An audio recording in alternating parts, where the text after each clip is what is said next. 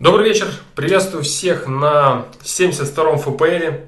Это э, первый из э, серии, так сказать, из линий новых ФПЛов, которые, я надеюсь, будут проходить теперь часто, как я и говорил, как я и говорил в конце 2017 года.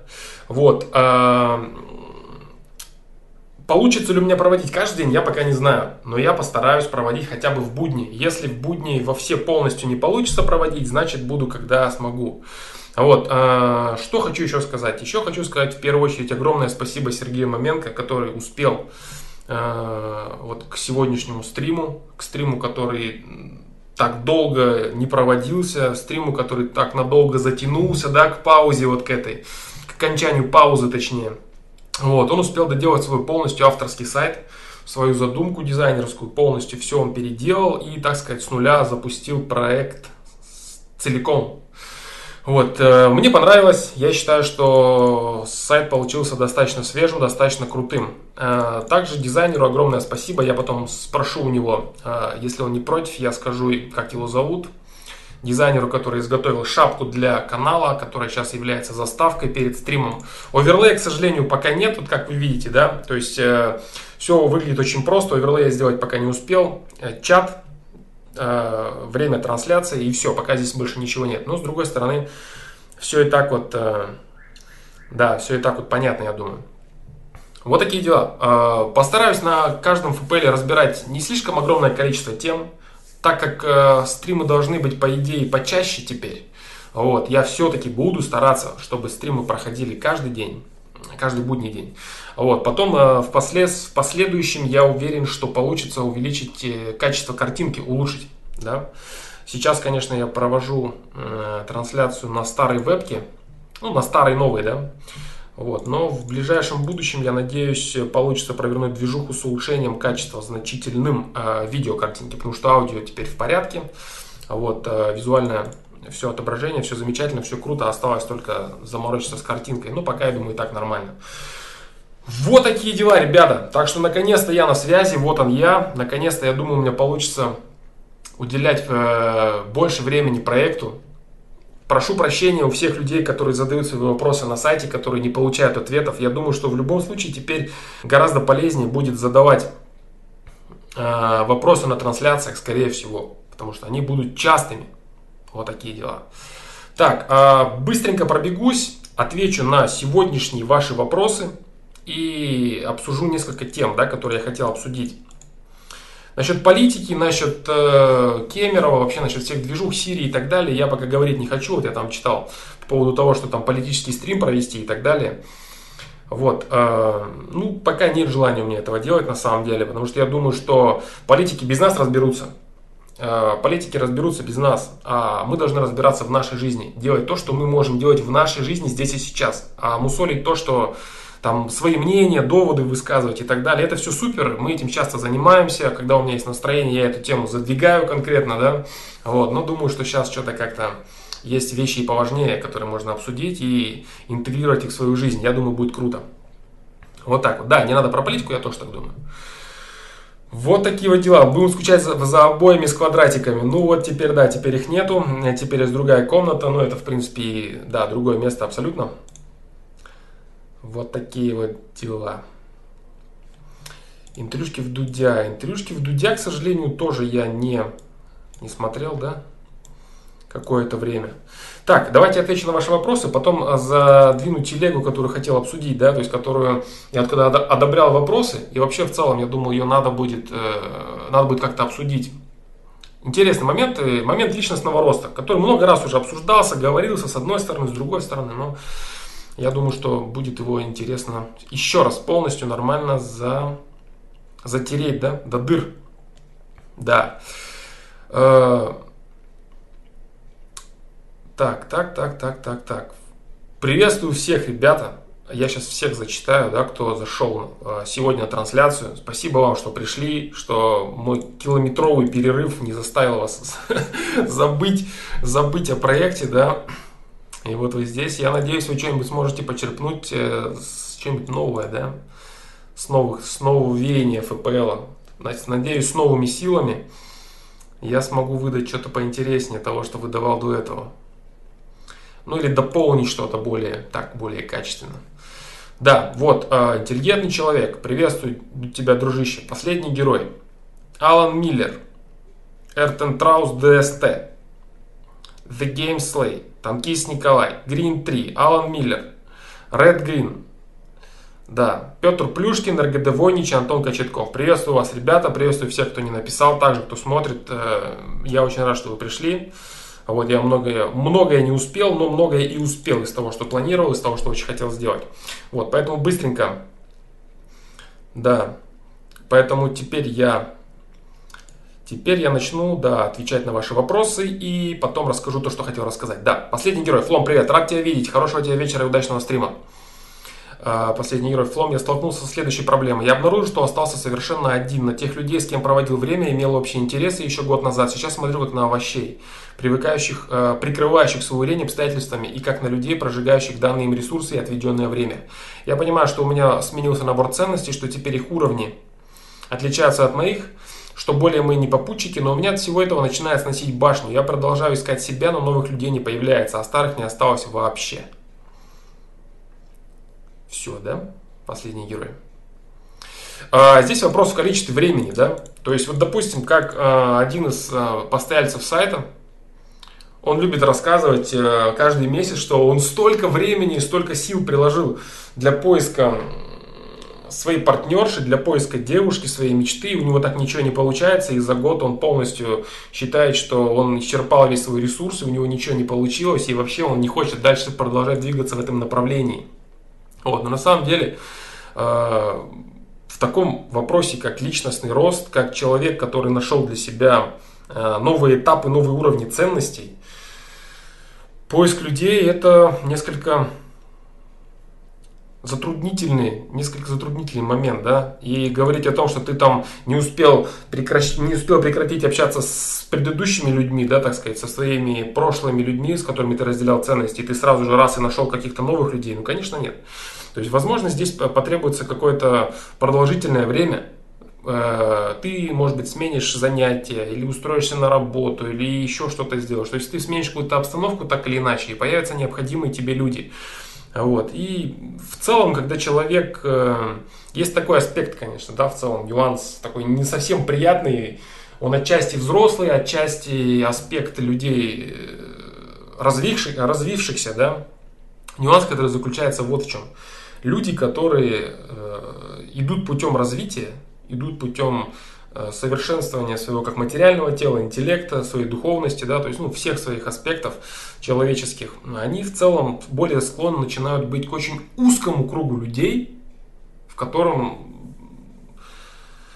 ну, кроме них и, допустим, близкого любимого человека числится еще совсем немного людей, да, вот, и поэтому, если ты Э, привык там, к шумным компаниям, к огромному количеству движух, людей и прочему и прочему, после того, как ты начинаешь, так сказать, углубленный путь э, поиска себя, вся вот эта движуха, она со временем сходит на нет. Она, конечно, сходит на нет и с возрастом в целом, но вот с развитием себя она вообще однозначно сходит на нет, потому что ты переосмысливаешь некоторые ценности, некоторые вещи, которые мусолятся там в толпе, там, за, там, за пьянками и так далее, и ты понимаешь цену всему этому, реальную цену, и у тебя как-то пропадает слегка желание во всем этом активно участвовать, и ты больше любишь... Э, вот почему есть афоризм, да, у меня сейчас, кстати, его нет, потому что там есть афоризмы только с картинками. Почему есть такой афоризм, называется он, звучит он следующим образом, дружи один на один. Вот, потому что все вот эти компании, вся вот эта движуха с людьми, она, ну, она несколько наиграна, она несколько, каждый старается, если людей в компании больше, чем два, каждый старается выпятить себя, найти там точку прикола в конте и так далее, и так далее. То есть в целом нормальное искреннее общение полноценно получается у людей, когда они общаются один на один, исключительно только так. Вот и все.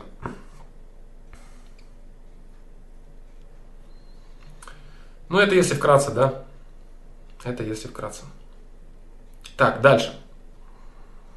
Вот, э, поэтому в целом, подытожим, да, поэтому в целом э, не напрягайся по поводу того, что количество людей, с которыми ты общался, твой круг, так скажем, он очень сильно сузился.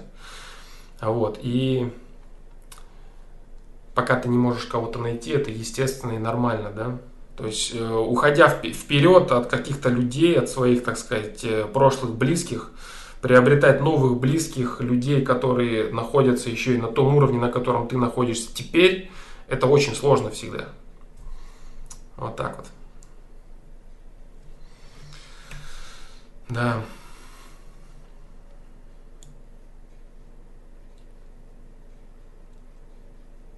Дальше. Я как раз сегодня твои FPL пересматривал, даже нарезки стал делать себе из отдельных моментов. Кстати, по поводу нарезок и FPL. Я вот что думаю.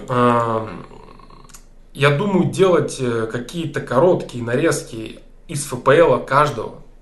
То есть, чтобы экономить время людей, которые просматривают э, записи, записи ФПЛ, чтобы, допустим, оставлять там несколько ответов, которых я считаю наиболее полезными, либо, допустим, там срезать какие-то паузы, еще что-то делать. Я могу делать как? Я могу делать два варианта, я могу делать две версии, если удобно. Я могу вести один плейлист э, целиком записанный ФПЛ, вот полностью от начала и до конца.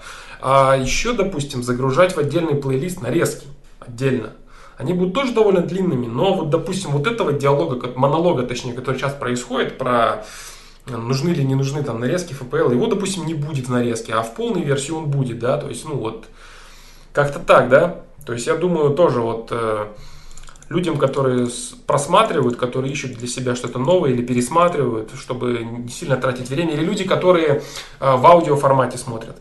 То есть есть люди, которые записывают себе звуковую дорожку, срезают и просто слушают, да, вот так вот. Поэтому я думаю, что такая вот идея, короче, витает, да. Вот ты сказал интеллигентный человек по поводу нарезки. Я тоже думал об этом недавно.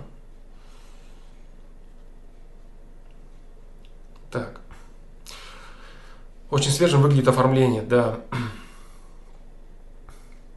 Да, тайм-код есть, но в любом случае, да, то есть некоторые люди, они просматривают целиком и по тайм-кодам, ну, не всегда можно понять. Я попробую, да, попробую кое-что сделать там, вот эту фишку стандартную по поводу видосов, да, когда в начале есть определенное интро, в котором примерно понятно, там, о чем речь и так далее. Ну, стандартная вот эта стандартная фишка людей, создающих видео, да, какой-то контент, видеоконтент. Могу скидывать тебе куда-нибудь эти нарезки. Э, так, так, так, нарезки, нарезки, нарезки скидывать. Да нет, я думаю, не надо, дружище. Потому что нарезки ты делаешь именно свои, которые нужны тебе. То, что ты слышишь и считаешь необходимым для себя, да. Я думаю, что это будет твое исключительно. Я думаю, что это будет твое. И прошлое я заливать не буду, да, то есть я буду заливать, наверное, вот что-нибудь с этим, что-нибудь с этим, вот с 72-м FPL, который сейчас происходит, что-нибудь постараюсь слепить из него, а потом скажете, нормально, ненормально на следующий FPL. Вот, короче, да. В общем, я попробую, я оставлю целиком и сделаю нарезку. И посмотрим. Скажете, нормально, ненормально. Так.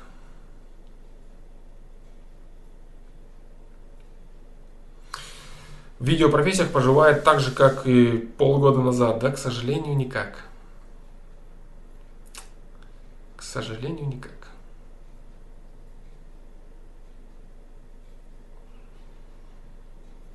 Иосиф Бродский. Э, хороший вопрос. Это вопрос любого человека, который идет путем развития. Это определенный этап. То, что ты говоришь, это определенный этап. И каждый человек, который начинает изучать что-то, вот я хочу ответить на этот вопрос, да? Сейчас я на него отвечу.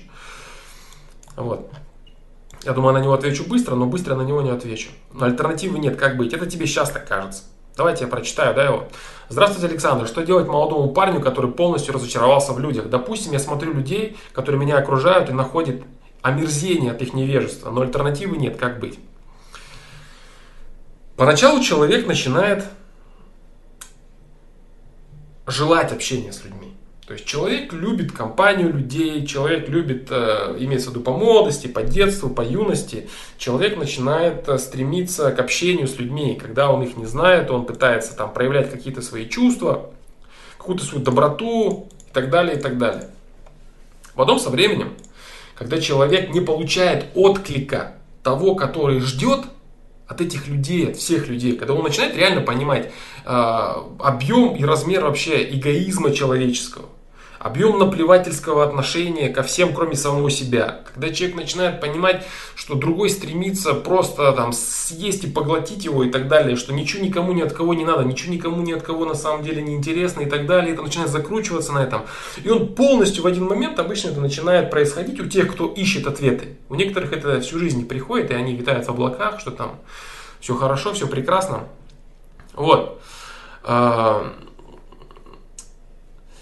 А, потом человек понимает, что вообще происходит на самом деле. Кто такие люди с точки зрения психологии. То есть и исключительно вот э, интеллект, эгоизм, психология, кусок мяса ходящий, который хочет жрать, который хочет дышать воздухом, есть вкусно и который хочет всех побеждать, кто ходит вокруг него.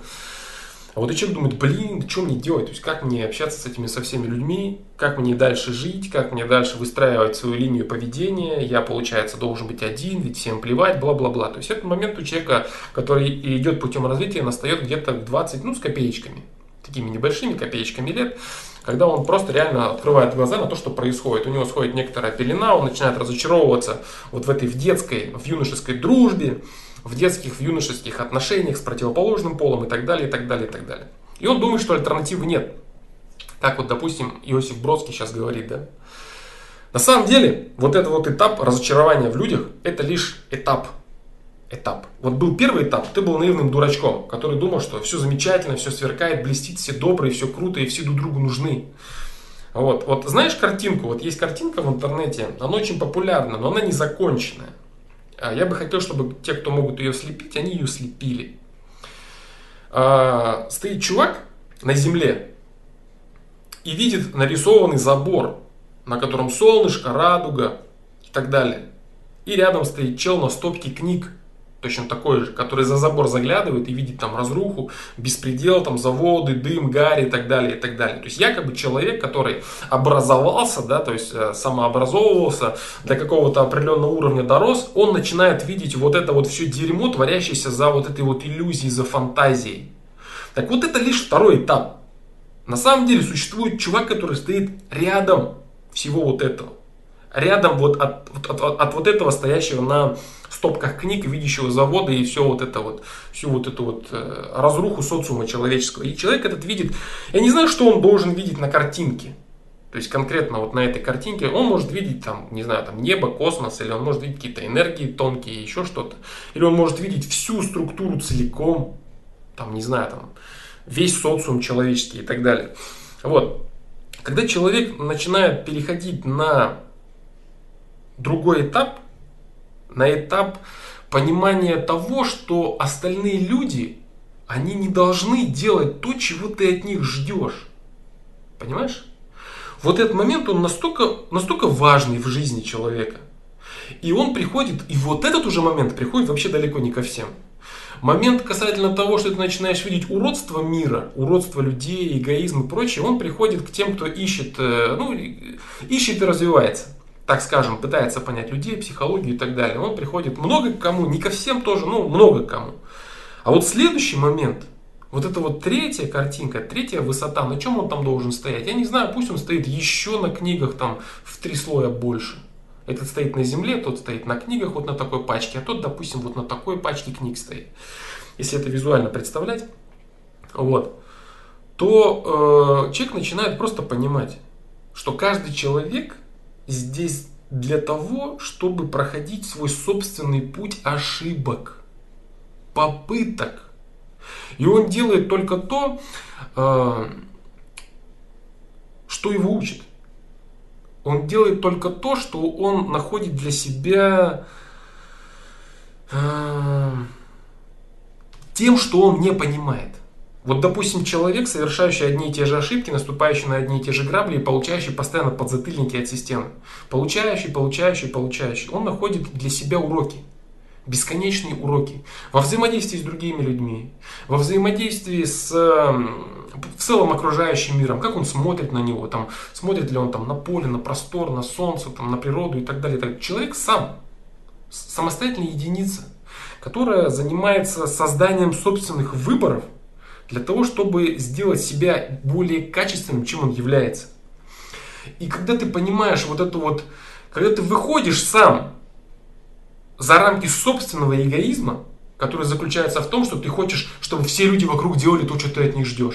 Вот этот человек, он хороший, у него вот это, вот это замечательно. Ну вот, вот, вот, вот здесь был немного, вот был другим, и вообще супер было. А вон тот, он тоже хороший. У него вот это, вот это, вот это хорошее, но вот здесь вот у него дерьмо. А вот этот в том дерьмо, а этот в том, а был бы этот немного вот тут другим. Понимаешь? И каждый человек начинает, он начинает просто начинает видеть минусы, реально существующие минусы других людей. И поначалу, когда он только входит в этот этап, типа как ты сейчас, он раздражается от этих минусов. Ему хочется, чтобы люди это искоренили в себе. Он хочет, чтобы они это убрали, они его бесят, они его раздражают, эти минусы. Не, ну вот это же, вот в этом человеке, это же мерзко. Вот это, вот это дерьмо, вот надо это убрать.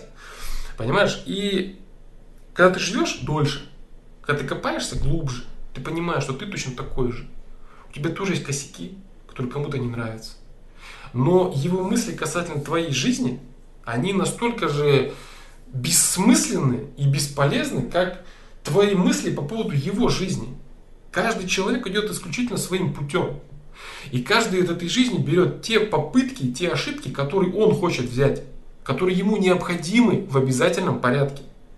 Если человек, который, допустим, э, там, познал какой-то там баланс, познал гармонию, он, допустим, там мало ошибается, и он говорит, вот это правильный путь.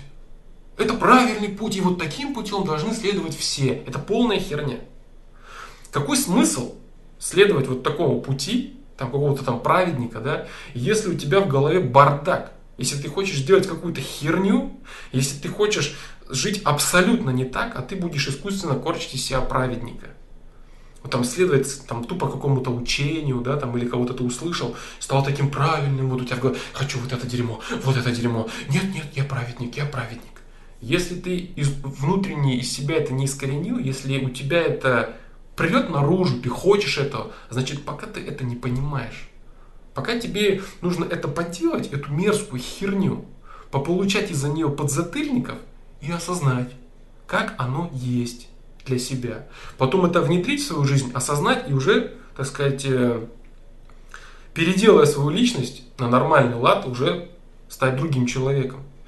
Вот. Но это путь самостоятельный каждого, каждого человека. И когда ты начинаешь видеть какие-то недостатки в другом человеке, то все, что ты должен видеть, и вот тут, внимание, будет вещь, которую, ну, которую я скажу так до конца, пока я еще не осознал, да, вот прям полностью на в общем, на очень-очень много процентов, да, ты должен видеть в ошибках другого человека только лишь прекрасный его свободный выбор. Прекрасный его свободный выбор, на котором он учится.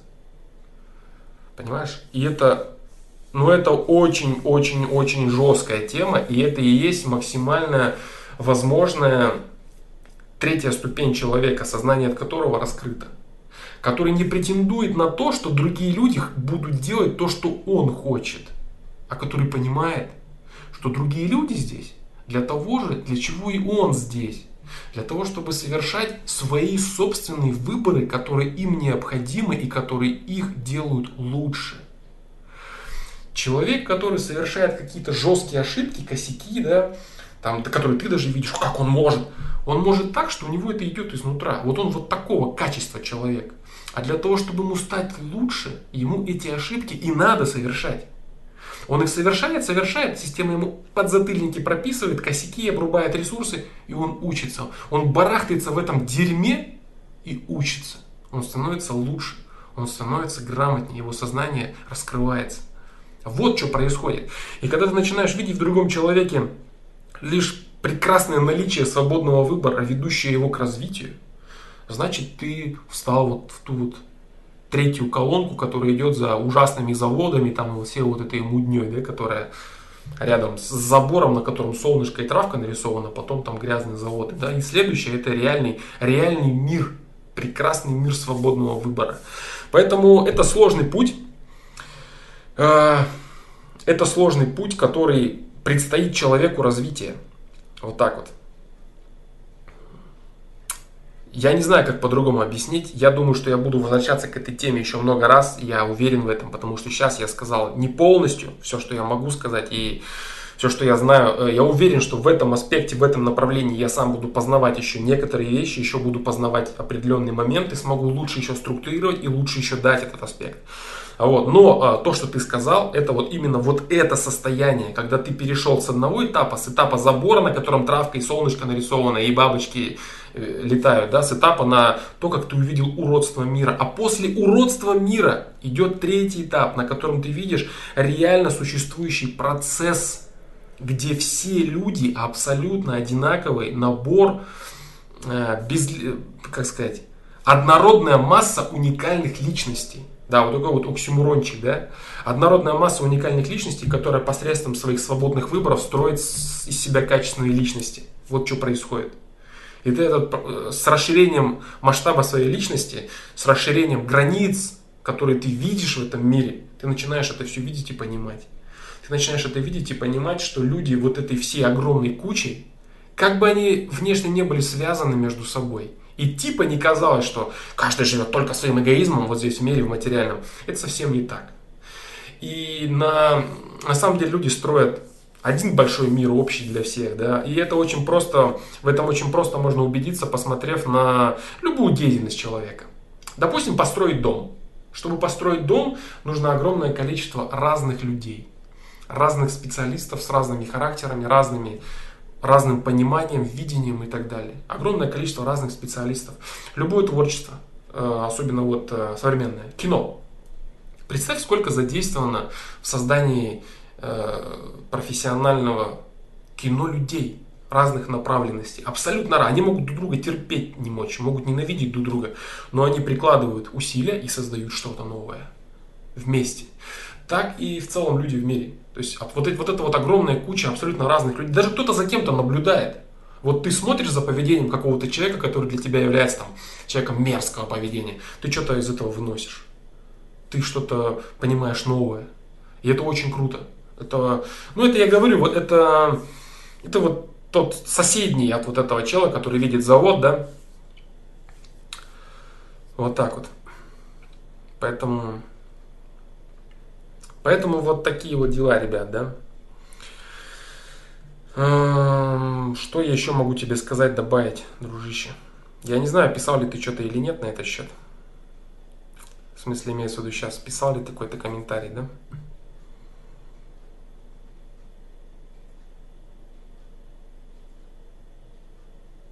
Ведь на основе этого разочарования в мире целое литературное направление сложилось романтизм. Э, это абсолютно нормальное разочарование абсолютно нормально. Когда ты считаешь, что все, там, знаешь, это когда вот эта вот э, новомодная тема э, в пабликах, вот молодежи, да, вот цинизм, типа там любви не существует, все только друг друга используют. Вот, то есть это вот, это и есть вот этот второй этап. Второй этап. Когда ты э, понимаешь, что люди не такие, как ты хотел, чтобы они были. И тебя это раздражает. Я думал, они такие, а они, оказывается, вот такие. Ты даже сам не понимаешь, но находясь на этом этапе, ты просто эгоистично желаешь, чтобы они были такими, какими ты хочешь, чтобы они были. Понимаешь, да? То есть ты сам тот самый эгоист. Тот самый эгоист, который отказывает людям в возможности быть такими, какими они хотят быть. Быть такими, каким им нужно быть, чтобы развиваться, чтобы какими им полезно быть в данный момент. Ты говоришь, нет, не-не-не-не, вам вот таким не надо быть, вы дерьмо, я так считаю, надо, вам надо быть другими. Понимаешь, что ты делаешь? Ты говоришь, ой, вот вы мерзкие, поэтому. Они не мерзкие, бро. Они правильные. Им нужно находиться на этом этапе сейчас, потому что на другом они не находятся. И им надо вариться в том дерьме, в котором они сейчас варятся, для того, чтобы стать лучше. Это и есть их свобода выбора. Понимаешь? Поэтому ты немного от своего собственного эгоизма абстрагируйся, и ты поймешь, на том третьем уровне действительно существует крепкая взаимная любовь, существует полноценная дружба и существует полноценное счастье, даже просто от наблюдения за остальными людьми, которые на втором уровне кажутся уродами, кажутся предателями, эгоистами и мразями. Все так.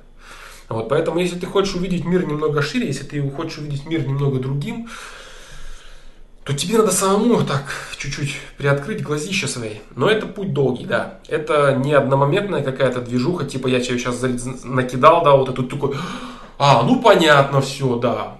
А, вот так вот, да, все. Ну все, теперь я так, нет, это, это все не так. Это просто знание, э, это просто там, маленькая-маленькая крупица. Если ты за нее зацепишься и будешь ее раскручивать, то через какое-то возможно, не очень длительное время к тебе будет приходить кусками это понимание. Поначалу тебе будет мучить вопрос, не, ну как, ну понятно, что вот им это нужно, но они же уроды.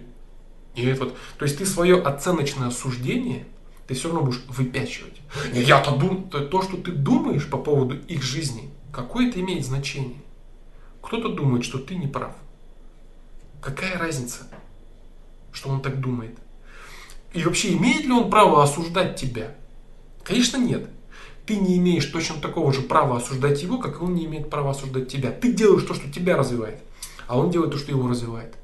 И даже если его, сейчас э, я скажу еще тему, которая еще сложнее, да, на которую я вообще только-только начал въезжать, да, э, если он даже совершает э, какие-то определенные выборы, ведущие его к типа к разрушению, то это тоже созидание. И из этого созрел определенный афоризм да, у меня, который я сейчас оформлю и выкину. Звучит он так. И разрушение созидания. В чем его смысл заключается? Смысл заключается в том, что даже совершая выборы, ведущие тебя к разрушению, ты развиваешь себя, потому что получая ответные реакции от системы созидающей гармонии, от окружающего мира, ты, получая оплеухи, ты делаешь выводы, что вообще происходит в твоей жизни. Даже если ты их делаешь медленно, если ты их делаешь коряво, криво и так далее, то все равно ты со временем растешь. Поэтому даже разрушая даже делая неправильные выборы, ты все равно создаешь сам себя. Понимаешь? Это вообще жесткая очень тема, которая, я не знаю, там, какой-нибудь монах должен сидеть на, на, на камне, да, и не двигаться, там, питаться дуновением ветра и все такое. Вот он, наверное, въезжает в такую тему полностью. Ну, как я говорил, да, быть монахом, сидящим на камне, это просто, а вот э, ехать там в метро, да, или там разговаривать с таксистом или с продавщицей в магазине, которая тебе рассказывает, выдавая сдачу все свое настроение, которое у нее есть, да, от ее замечательной жизни, это совсем другое. Поэтому для того, чтобы изучить мир и действительно, действительно, ну, действительно въехать, короче, в то, что происходит в этом мире, да, надо жить среди людей, взаимодействовать с людьми, а не заниматься всякой хренью, типа там тотального уединения и все такое. Даже просто, я говорю, выйти в магазин, пойти прогуляться, посмотреть на людей и не испытать при этом раздражение и реально понять, что происходит, и мочь любить их всех, вот это вот реальное, вот это реальный уровень. А уединиться, убежать от всех и рассказывать, что ты такой молодец. Поэтому вот такие дела, дружище. Я думаю, что это полезный ответ. Я не знаю, насколько он э, удобоваримый, насколько реально понятно, можно в него въехать, да. Ну вот такой вот, вот такой вот ответ, да. Вот такой вот ответ, дружище. Так, дальше. Поэтому прими это просто как, э, как, как следующий этап за наивностью. Вот есть наивность, первый этап – красивая картинка со, с бабочками, солнышком, небом, все красочками нарисовано, все там бегают шариками с бабочками бумажными, и все круто, все хлопают в ладоши, любят друг друга и дружат. А потом ты понимаешь, что не, все немного не так. Все более мерзко, эгоистично, хитро, продумано и скользко. Вот, но понимаешь, что это тоже лишь следующий этап. Да. Вот так вот. Вот так вот. Так, дальше. Как-то вот захотелось, да, на этот, на этот вопрос ответ дать. Это очень, очень важная тема. Я говорю, буду возвращаться много раз к этому стопудово, но вот захотелось сказать, да. Так. Uh, the Game Slay. Привет, вопрос кажется простым, но, как оказалось, очень серьезный и трудный. По крайней мере, для меня. Как бороться с негативным фатализмом? Очень просто. Неотвратимость смерти, неотвратимость смерти, если ты, конечно, об этом да, говоришь, неотвратимость смерти, она должна подталкивать тебя на осознание необходимости жизни здесь и сейчас. Вот и все. То есть, если ты здесь и сейчас совершаешь правильные выборы, если ты здесь и сейчас э, самосовершенствуешься, то тебе... Так, так, так, так. Бы, как бы, блин, правильно объяснить?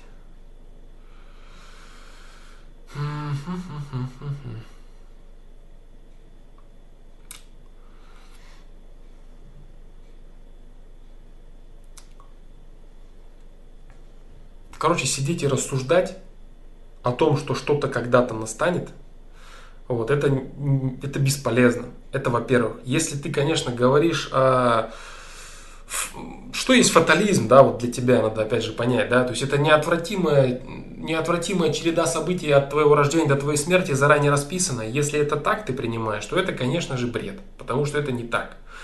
Что такое судьба-то самая? Судьба это стартовые условия, и судьба это событийные проекции, которые ты делаешь, которые ты зарабатываешь своими выборами.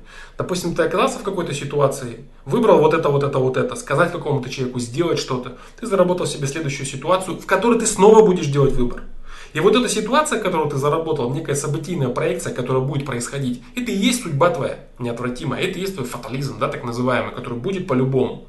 Вот. Но что ты будешь делать в каждой последующей ситуации, зависит только от тебя.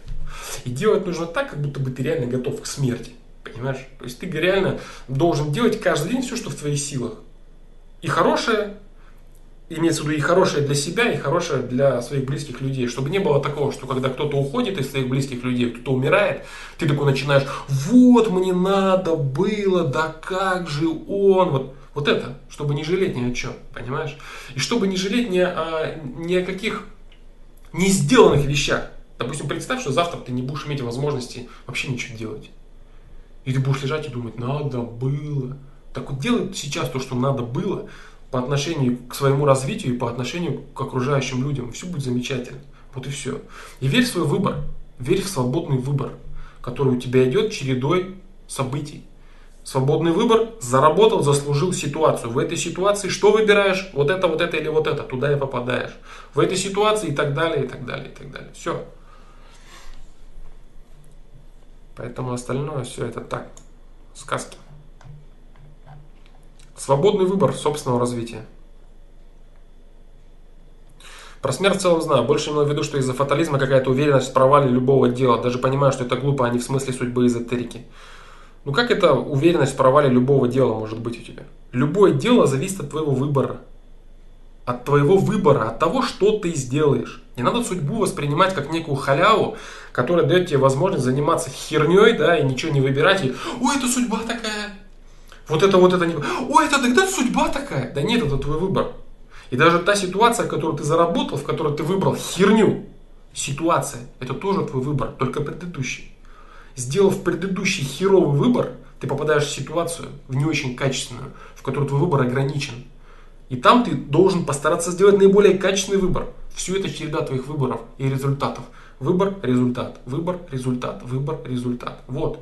Да, результат это, это событийная проекция, дает система, там, ну как угодно, там, окружающее пространство, ну, все, что хочешь, можешь называть. Это есть некая, некая судьба. Вот так вот. Поэтому вот такие вот дела.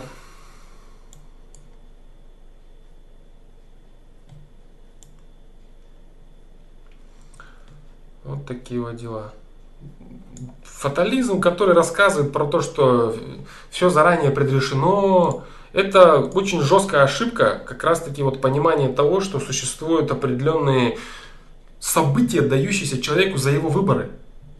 То есть, когда наступает определенная ситуация, э, ситуация, э,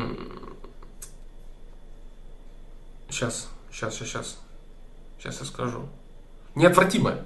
Почему-то слово это выскочило из головы. Неотвратимая ситуация наступает, человек кажется, да, это вот моя судьба. Но эта неотвратимая ситуация наступила только по причине твоего предыдущего выбора. Вот ты сделал выбор, этим самым ты заработал неотвратимую последующую ситуацию.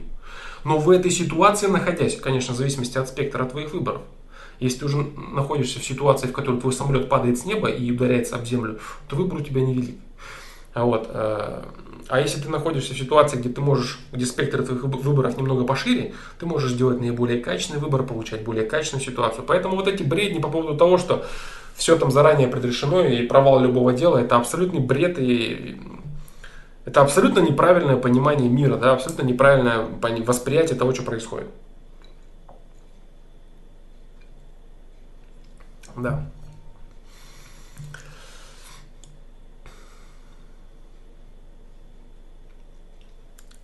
Да. Офигеть, нежданчик. Непривычно, правда, что текст слева. Но привыкнем. Да, пока текст слева. Я не знаю, может быть на оверлее, э, может быть на оверлее что-то там заднего фона. Заднего фона, дружище, тут как бы нет, да, это, это обои, да, вот такие вот. Это обои, поэтому обсуждать тут нечего. Так. Так, так, так, так.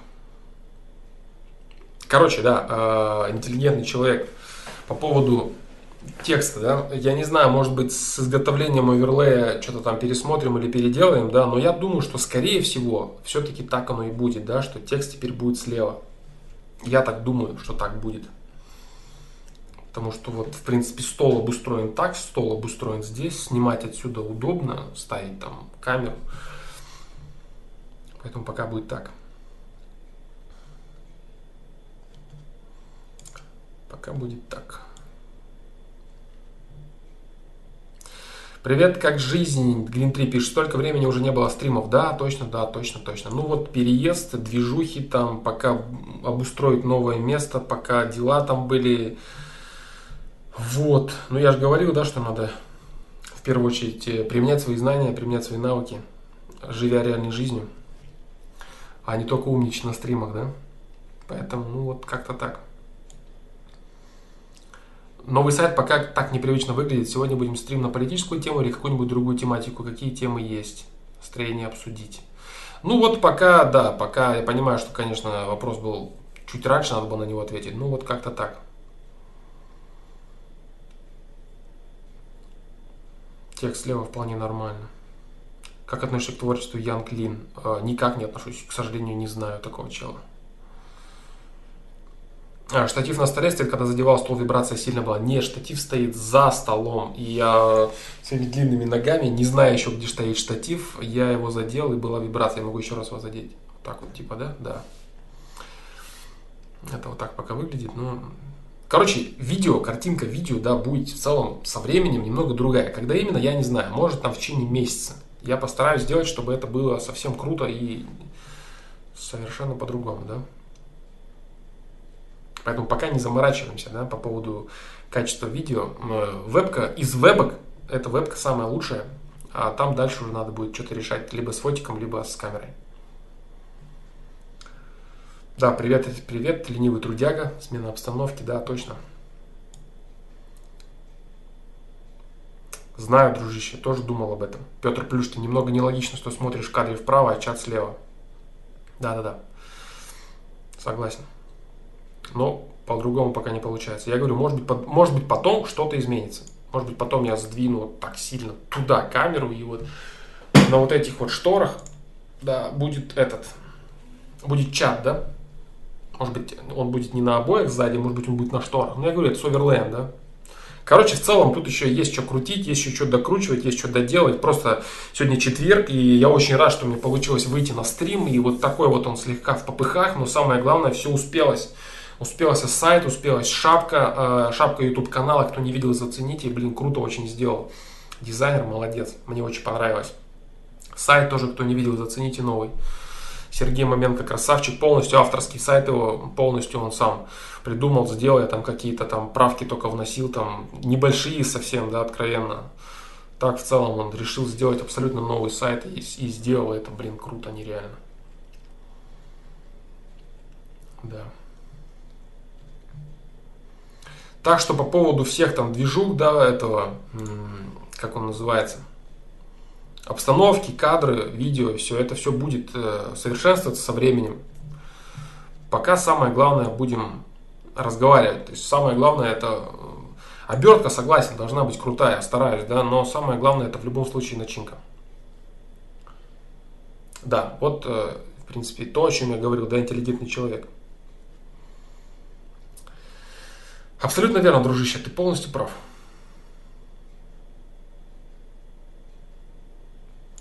Так, А, Флома, для стримов такого формата, как твой, не игровой, а разговорный, какой пример компьютер нужен? Может, вкратце конфигурации сказать, а то мой комп уже со времен царя Гороха.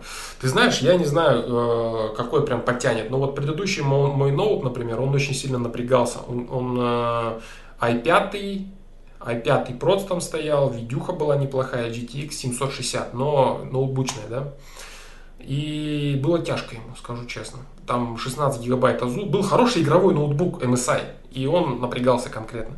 Этот комп очень мощный.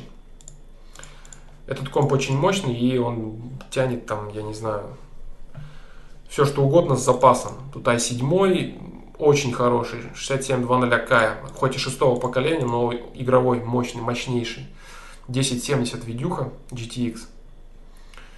Вот, Азу, ну, короче, собранный комп из всех самых, э, на, на момент полтора года назад, практически самых топовых этих частей, да? Комплектующих, вот, правильно. Поэтому я не знаю, дружище, какой нужен вот минимально, чтобы так тянуло. Но я тебе скажу, что, допустим, если ты выставишь поток 10-12 мегабайт, 10-12 мегабит, то у тебя слабенький комп сдохнет, прост будет нагреваться и все будет умирать, да?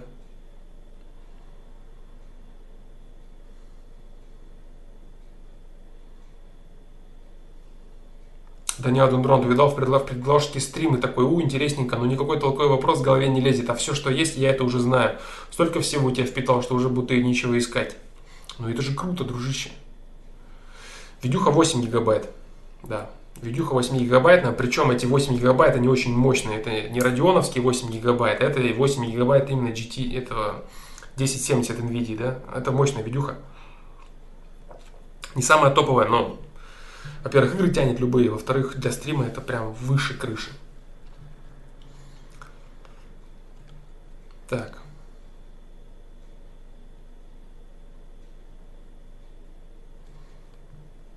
Так, так, так. Буква Н, нет, это не буква Н, это логотип фломастера. Внутри это фломастер. Петр Плюшкин, да, про шапку. Я буду говорить, да, потом, потом по поводу лога я объясню, что это такое вообще, что это и почему я его не меняю принципиально, да. Может, в книге я пишу, кстати, потихоньку двигается, но реально за этот месяц, за эти месяца полтора двигалось реально совсем потихоньку, ну ничего, некоторые куски там созрели, я записываю в телефон. Вот так вот. О а, чем я вначале говорил по поводу трансляций. А, планирую я часто делать. Планирую я. Сегодня трансляция, возможно, будет э, достаточно длинная, потому что ее не было очень давно. А так трансляции будут э, каждый день, наверное, ну, может, час. Может, какие-то прям совсем коротенькие, там 40 минут, какие-то вопросы обсудить, или какие-то там важные моменты происходящие, или кого-то там страшняк какой-то будет, или еще что-то. Вот так вот. Э, от 40 минут до, пол, до полутора часов. Все, не больше. Вот так вот. Знаешь, это Игоря Войтенко. Блин, не знаю, может и знаю. Но сейчас что-то вот не могу вспомнить, кто такой. Так. Привет, очень рад тебя видеть снова, Red Green. По существу вопроса и перископ будешь продолжать? По существу вопроса нет, перископ может быть. Да, но пока вот есть стрим, поэтому нормально.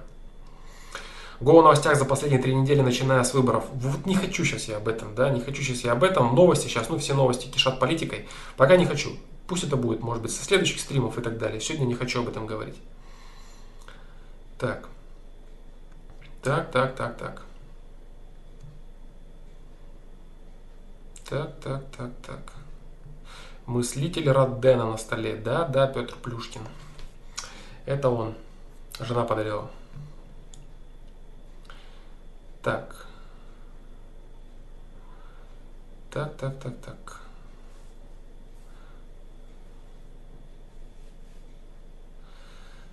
Так, так, так, так. Тему Кемерова нет. Тему Кемерова пока не поднимали.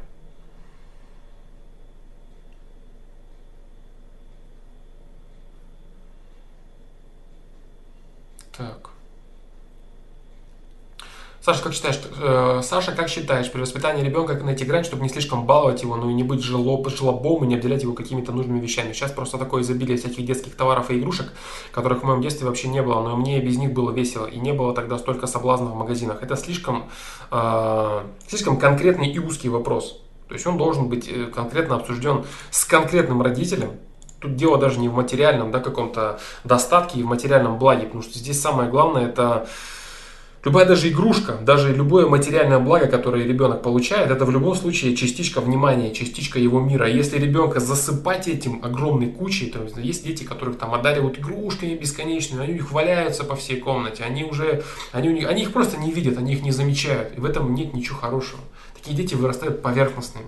Они, есть дети, которые там из палочки, играют с палочками, да, или там с какой-то одной игрушкой. И у них воображение, у них целый мир – строится на этом. Они способны любить, привязываться, понимать и так далее.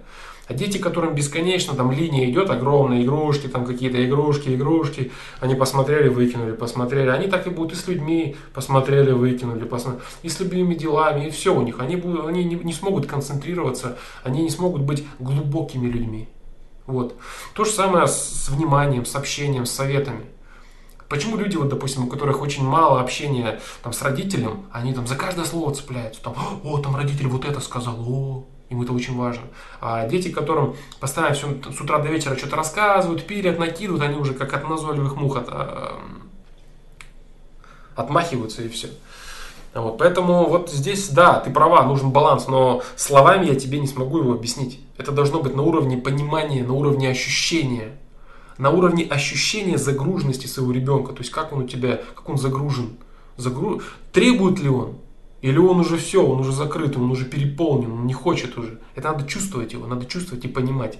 Самое главное здесь, знаешь, что не делать? Самое главное здесь не делать то, что тебе хочется.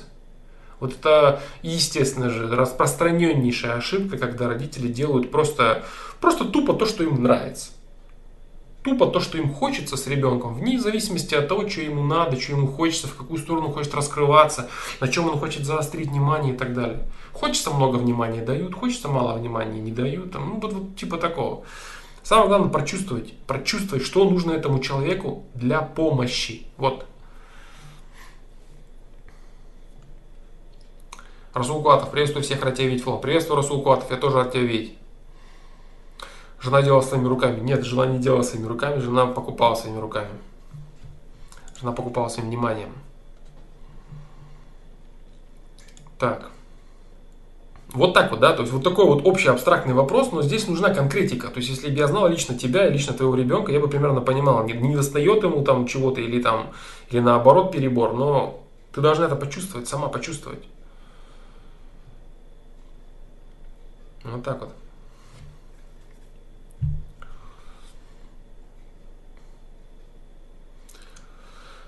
А, привет, такой вопрос. Что если цели человека не совпадают с его ценностями? Если то, что нужно, не совпадает с тем, что хочешь? Например, у человека ценность развлечения, но он понимает, что это животная ценность, и нужно заниматься развитием личности. Есть понимание про высококачественное благо в перспективе, но человек хочет отдыхать и развлекаться. Получается его ценность развлечения, а рост личности навязан. И как качественно определить ценности? Рассуждением и анализом себя или полагаться на чувство любви к ценности или совокупности? Если ты... Э, здесь очень просто, да? Очень просто. Если цели не совпадают с твоими ценностями, значит у тебя неправильно выстроены цели. Вот я когда рассказывал в видео «Цель в жизни», я там говорил самую вот важную вещь, которая только есть в этом, в целеполагании, так скажем, да, для человека. Если тебе кто-то рассказывает, какой-то умняк, что типа правильно и надо это вот то, вот это, вот животные инстинкты, это вот, ну то есть любые вещи, которые тебе не близки, которые ты не понимаешь и которые далеки от тебя. И он говорит, эта ценность правильная. Только он забывает одно маленькое уточнение. Она правильная для него, но не для тебя. Ценность должна быть абсолютно понятной, абсолютно ощущаемой и абсолютно э, ведущей тебя. Вот. Она должна тебя манить. Она должна... Это, это не то, что она не может никаким образом разниться с твоими ценностями. Такого просто не может быть. Настоящая истинная твоя ценность, истинная настоящая твоя цель, она никаким образом не может разниться с твоими ценностями. Потому что настоящую цель формирует ценность. То, что ты считаешь важным, то, что ты считаешь правильным, ту картину мира, мира которую ты имеешь, ты ее э, выливаешь в определенную цель в своей жизни. Ты сам ее выливаешь. Вот как ты здесь сказал, э, ты здесь сказал вот так анализ себя и, или полагаться на чувство любви к ценности. Здесь ты должен полагаться исключительно на свои настоящие ценности. Вот какие у тебя есть ценности, из них вытекает цель. Все вот эти искусственно созданные цели, всякими там гуру, коучами и всякой вот этой мутатой с этими бесконечными книгами, которые говорят, как надо и правильно для всех, это полный бред. Я говорил в видео «Цель в жизни», что какому-то человеку ему надо ходить и бухать там лавочки сшибать, да, он ничего другого не понимает. Его масштаб личности и его развитие в целом, его личности, его качества, они находятся ниже ночного горшка по уровню. Ему надо это, чтобы пройти. Для него вот тут и разрушение созидания. То есть разрушая свою личность на том уровне, на котором он находится, и получая ответные проекции от системы, он будет расти медленно, медленно, медленно, но расти. А прийти к такому чуваку и сказать, «А, ты знаешь, есть духовность, есть система созидающей гармонии, и правильно это добро, любовь, и, и ты не успеешь договорить, он тебе бутылкой по башке ударит, и дальше пойдет, закуривая сигарету, скажет, что ты придурок какой. И все, и он будет прав. Потому что ему ты пытаешься впарить херню, которая актуальна для тебя. Если она реально для тебя актуальна, а не ты просто умничаешь. А ему нужно то, что, то, что он понимает. Поэтому создавать для себя какие-то цели, которые кто-то сказал, которые типа хорошие, которые не соответствуют твоим ценностям, не соответствуют твоему пониманию, твоему взгляду и твоей широте охвата, это величайшая дурь, величайшее заблуждение. Это абсолютно неправильно, это невежество. Вот так вот. Есть определенная дисциплина, в которой ты научаешься каким-то аспектам. Допустим, ты идешь на тренировку, понимаешь? И ты знаешь, я получу вот это, вот это, вот это. И э, помнишь, я говорил, да, лучшая мотивация это осознание необходимости цели. Лучшая мотивация осознание необходимости цели. А осознание у тебя никак не может прийти без того, чтобы ты ощутил это маленькой крупицей своей ценности. То есть, вот смотри, ты не рассматривай этот момент как вот одномоментный кусок, который тебе падает на голову. Я вот сегодня не хочу ничего идти, я хочу, я хочу смотреть телевизор, смотреть э, демотиваторы, читать смешные паблики и дрочить на порнуху. Мне ничего не хочется делать. А потом ты такой завтра, я все понял, мне надо делать вот это, это. Это не так немного происходит. Происходит это маленькими крупицами, маленькими частичками. Оно вот доезжает осознание процентиками. Вот, допустим, сегодня у тебя там 0,0001. Потом бах, тебе кусочек доезжает, и ты такой раз, у тебя в голове, может быть. Может быть. Ну, попробую. И вот это вот осознание цели, осознание необходимости того, что ты будешь делать, если оно есть в тебе – значит ты начинаешь это делать. Если ты вообще не въезжаешь, для чего тебе это, если ты находишься на том уровне, где ты вообще не понимаешь, для чего тебе, допустим, заниматься самодисциплиной, для чего тебе начинать какое-то дело и развивать себя, ты прям реально не понимаешь. Вот ты думаешь, ну не хочу я это все, мне это не надо, вот я живу как я хочу, и у меня все замечательно, и у меня все прекрасно и так далее, и так далее. Вот. То у тебя все равно ничего не получится. Ты заставишь себя, там пару раз сходишь куда-то, ну, на месяц максимум, потом какое-то у тебя разочарование, депрессуха, да пошло на все нахер, бросил, или там пошел набухался, ну, все что угодно. Если внутри тебя это не зарождается, то любые внешние какие-то проявления, внешние какие-то, какая-то деятельность, она вся бессмысленная, абсолютно бесполезна. Вот так вот. Поэтому то, что нужно, оно должно исключительно вытекать э, из хотя бы маленького понимания. Вот ты чувствуешь, что до конца ты не доезжаешь. Вот, ну а зачем вот мне это? Ну вот, ну вроде чувствую, вот, ну вот чувствую, что вроде вот, ну вот надо бы. То есть маленький кусок в тебе уже есть вот этой темы. И ты цепляйся за этот маленький кусок. Цепляйся за этот маленький кусок и начинай вот идти к тому, что тебе хочется попробовать. Сорвался, потерял осознание этого. Снова идешь к нему. Так, ну а вот может быть не все-таки, а вот может быть, а вот, а вот зачем это? А вот как это? А вот это? А может быть я вот, а может быть, а вот благо там доступное в перспективе? А вот, а вот что я реально получу от этого? А вот как? То есть начинаешь работать, думать. Потом, когда решил, опять начинаешь пробовать. А тупо заставлять себя, я не знаю, для чего мне это нужно, я не знаю, что это надо, но я буду это делать. Ненадолго хватит тебя так. Ненадолго. Это вот так вот выбегают вот эти всех э, псевдозамотивированные посетители всяких типа тренингов, да, и прочего трэша, которые приходят на всякие тренинги, да, повышение там мотивации, личностного роста, и все, выходят все такие, порхают, а через неделю сдуваются и, может быть, пуще прежнего в депрессники впадают. Осознание. Осознание необходимости цели – лучшая мотивация. То есть, например, понимание про благо высокого качества – это небольшая частица понимания. И когда масса критическая наберется, ценности сменятся как-то так. Типа такого, да. Типа такого. Критическая масса понимания. Вот понимание ты так, а это вот так. С этой стороны взгляд, а вот это же вот так еще. Оп, а вот здесь вот так. И вот это понимание ты собираешь, оно доезжает, доезжает, и потом бах, оно просаживает, такое осознание, лампочка загорается. Оп, такое, то, а, это же вот так курить-то вредно. Понимаешь? Поэтому вот так вот. Да, и вот, вот в продолжении вот этой темы я, наверное, сейчас скажу то, что хотел сказать, да. А, вот оно частично в продолжении того, о чем я сейчас говорил. Вот есть две абсолютно противоположные вещи. Они звучат, имеется в виду, абсолютно противоположно. Они звучат как э, «будь собой» и «работай над собой». Будь собой и работай над собой. То же самое часто можно услышать, услышать абсолютно две противоположные вещи э, в отношениях. Я такой, какой я есть. И там кто-то там говорит, я такой, какой я есть, воспринимай меня таким, какой я есть, люби меня таким, какой я есть, и это правильно. А кто-то говорит, надо вот работать в отношениях, надо работать над отношениями, надо развивать отношения. Как эти вещи сопоставляются между собой? Будь собой и работай над собой. Я такой, какой я есть, или я должен работать над собой? Некоторые люди противопоставляют эти вещи. На самом деле это неправильно. Вот этот диссонанс у них возникает от того, что они не понимают вообще, о чем здесь речь. О чем идет речь в этих высказываниях.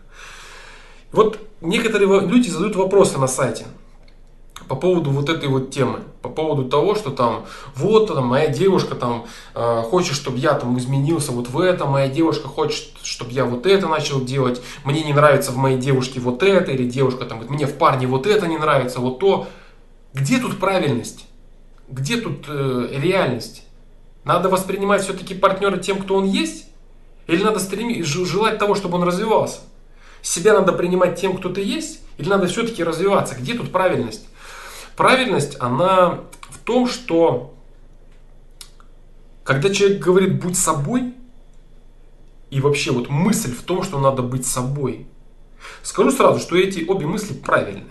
Обе они верные, и их нужно просто единственное, что грамотно понимать. То есть надо понимать, что они означают. Да? Будь собой, это значит не пытайся изменить качество данной твоей личности. То есть, допустим, не пытайся изменить свой темперамент. Вот ты такой, какой ты есть. Не пытайся изменить свои базовые фундаментальные ценности, свой там, взгляд на мир и так далее. То есть ты такой, какой ты есть. Например, там, ну, как там, какие-то э, аспекты внешности, да, то есть кто-то там, ой, там я там был бы я выше, ой, был бы я ниже, был бы я больше, был бы я меньше. Вот это то же самое. Будь собой в этих аспектах. Работать над собой – это значит развивать имеющиеся у тебя качества, раскрывать свой потенциал. Очень часто люди в отношениях, они хотят видеть каких-то других людей перед собой. И девушки пилят парней, и парни пилят своих девушек по поводу того, чтобы они стали какими-то другими людьми.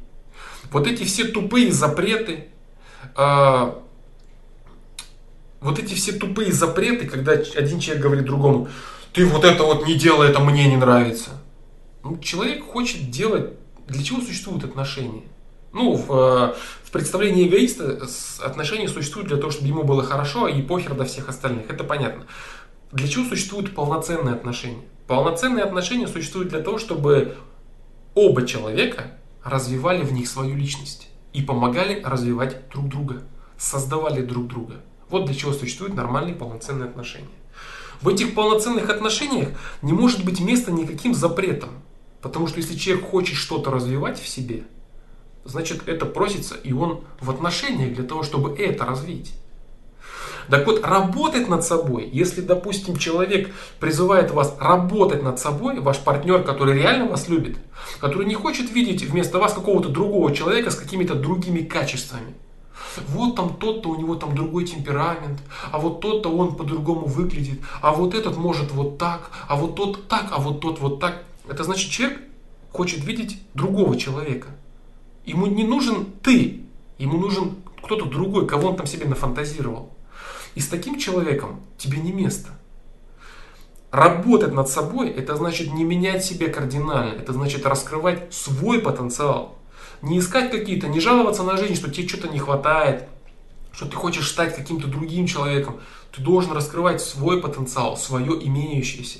Так вот, когда в отношениях человек один, грамотный человек, желающий развития паре, когда один человек говорит другому, надо работать над отношениями, или там тебе нужно работать над собой в таком-то и таком-то направлении. Он указывает путь развития вас, конкретной личности, аспекта вашей личности. Он не указывает э, путь развития какого-то другого человека, желая видеть перед собой кого-то другого, а он желает видеть перед собой вас, только с развитыми вашими качествами. Поэтому, когда вам говорят «будь собой», это значит не привноси чуждые твоим качествам, твоей личности, аспекты в свою личность. Не привноси, не нужно этого. Не ломай себя. Будь собой, не ломай себя. А развивай себя и работай над собой. Это значит развивай имеющийся в себе. Не надо становиться другим человеком, надо становиться лучшей версией себя. Вот о, о чем речь здесь идет. В отношениях то же самое. Развивайся, развивай себя, развивай отношения, развивай имеющегося себя – развивай имеющиеся отношения с этим конкретным реальным человеком. Не фантазируя о том, что он должен стать другим, потому что я так хочу. Нет, ты с ним, потому что он такой. И он такой, какой он есть. И все, что он может, если он считает нужным, если он тебя любит, он может развивать свои качества – тем самым развивая отношения. Так вот, развивать свои качества, находясь в отношениях, это замечательно, это правильно и нужно. И это единственный путь построения полноценных отношений. вообще по построения полноценной личности в каком бы то ни было аспекте. Это единственный, единственный верный путь, в котором человек может вот идти и развиваться. Развивать свои качества, оставаясь собой. Не ломать себя, не привносить несвойственные и чуждые себе вещи, а развивать свое. Вот эта тема, вот это правильно и вот это нужно. Поэтому, когда мы говорят «будь собой», это не значит, что «будь собой» в нынешней версии всегда. Я такой, какой я есть. Значит, я не расту, не развиваюсь, не улучшаю свой потенциал. Свой потенциал. Не становлюсь другим человеком, но свой потенциал. Нет, вот я вот там такой и все. Какой такой? Так развивай свою личность дальше. Не надо менять ее, развивай свои качества. Вот что такое быть собой и при этом работать над собой. Вот так вот. Вот такие вот дела. Помню, как Серебряков у Дудя сказал, что самая отвратительная фраза «будь собой». Ну, немного неправильно он ее понимает, поэтому она ему кажется отвратительной. Он ее понимает как «будь собой» – это значит «не развивайся». Будь тем, кто ты есть, и остановись на этом. Он это понимает так. Это немного неверно. Немного неправильная интерпретация этой фразы. Быть собой это значит не стесняться своих качеств, не ломать себя, не ущемлять себя, а развивать свой собственный имеющийся потенциал. Не жаловаться на жизнь, что ой, там что-то мне там не хватает, ресурсов не хватает того, а вот мне бы вот так, а вот если бы, а вот, а вот, и вот эта вот эта вот херня, это неправильно. Быть собой это значит понимать достаточность своих ресурсов, достаточность того, что у тебя есть для развития. Достаточно всего, что у тебя есть, для того, чтобы делать из себя еще более качественного человека. Вот что такое быть собой. Вот так вот.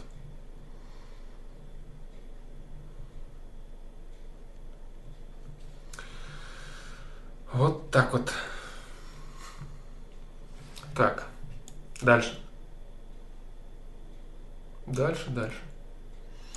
Вот такая вот телега, да, по поводу будь собой или работай над собой. Что из этого правильно, да?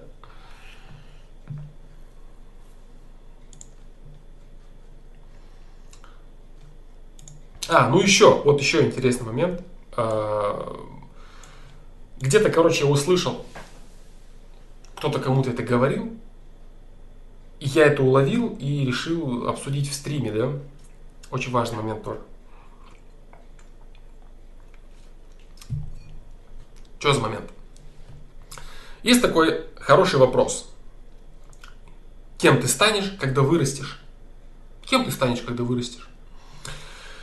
Этот вопрос предполагает некое ожидание. Это очень вредный вопрос на самом деле. Очень вредный и неправильный вопрос, который э, вводит детей и вводит людей в заблуждение у них наступает некое чувство, чувство ожидания, что они рано или поздно, вот-вот-вот, кем-то вдруг станут. Что они типа вот сейчас, вот-вот-вот-вот станут кем-то. Кем ты, кем ты станешь, когда вырастешь? Ой, не знаю, вот тем-то стану. Или тем-то. И в итоге поэтому сейчас огромное количество людей за 30 лет, которые до сих пор так и не знают, кем они станут, когда вырастут или за 25. Очень сидят вот, кем же я стану, когда вырасту? Что-то пока не вырос. И сейчас тоже не вырос. Кем же я стану? Как интересно, кем я стану? И вот эта вот херня, она дает э, людям какие-то рамки того, что они якобы не должны чего-то. Да, это про выбор профессии Дмитрий Иванов говорят, кем ты станешь, когда вырастешь, да. Вот. И м- вешают на людей мысль ожидания того, что никогда не наступит. Гораздо более правильно и ребенка, и взрослого человека, юного человека э, спрашивать, кто ты. Не кем ты станешь. Эта фраза не закончена. Кем ты станешь по профессии? Вот это правильный вопрос. Кем ты станешь по профессии? Но когда люди говорят, кем ты станешь, когда вырастешь, это предполагается, предполагает более широкое понимание, что более широкий набор каких-то умений, навыков, видения и так далее, и так далее. Вот это принимается. И этого человек ждет. Ждет и ждет и ждет, что вот он кем-то станет, ой, вот завтра вот уже вот сколько там времени осталось. А что-то не все не становится и не становится. Потом ему уже 40 лет, а он так и не знает, кем станет, когда вырастет. Вот, так вот, человека надо спрашивать, кто ты.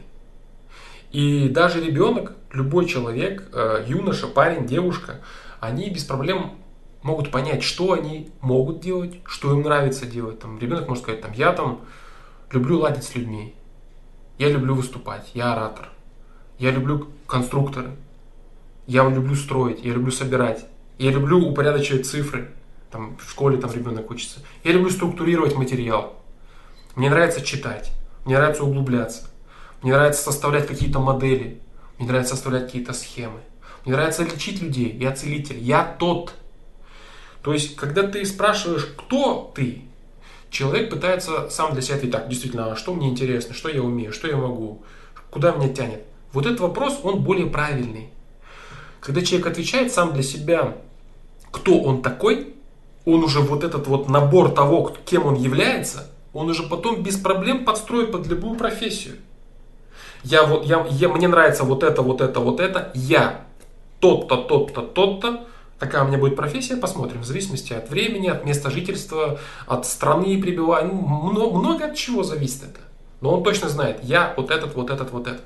Я люблю вот это, я люблю вот это. А если он зритель, который ничего не любит и ничего не делает, он должен это как можно раньше понять.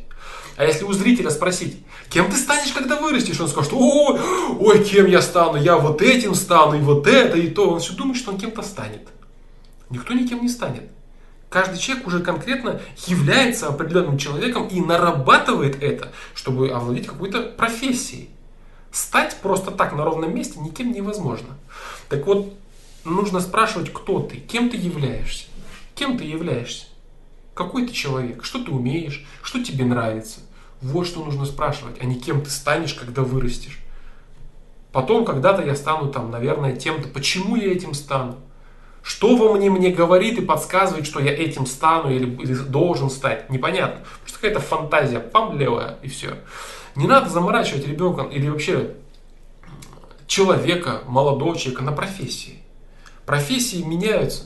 Информационные технологии ускоряются, некоторые профессии уходят вообще в небытие, некоторые профессии автоматизируются, но если человек знает, кто он, он всегда сможет применить свои навыки и пристроить их в какую-то определенную профессию, актуальную для современного периода того, в котором он будет находиться, когда вырастет, да?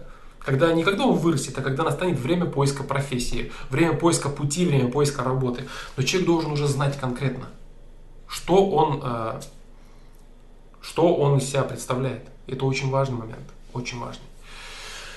Вот так вот. Потом, то есть набор на э, набор вот этих вот аспектов, которыми человек себя, уже видит, себя мнит и себя представляет, он выльется в профессию без проблем. Если человек зритель, э, есть видео «Любимое дело», но я думаю, что все его видели, но если не видели, гляньте, да. Если человек профессиональный зритель и не знает, что он, что он из себя представляет, вот, то ему нужно набирать, выбирать определенные пути и аспекты, осознавать очень рано, что он зритель, который ничего не хочет и не может, и начинать прогрессировать в каких-то вещах, а не ждать, что он кем-то станет, когда вырастет, да? Вот так вот. Самая грубая ошибка родителя – направлять своих детей по тому пути, который им неприятен и неинтересен. Это абсолютно верно, это немного другая тема, но это абсолютно так.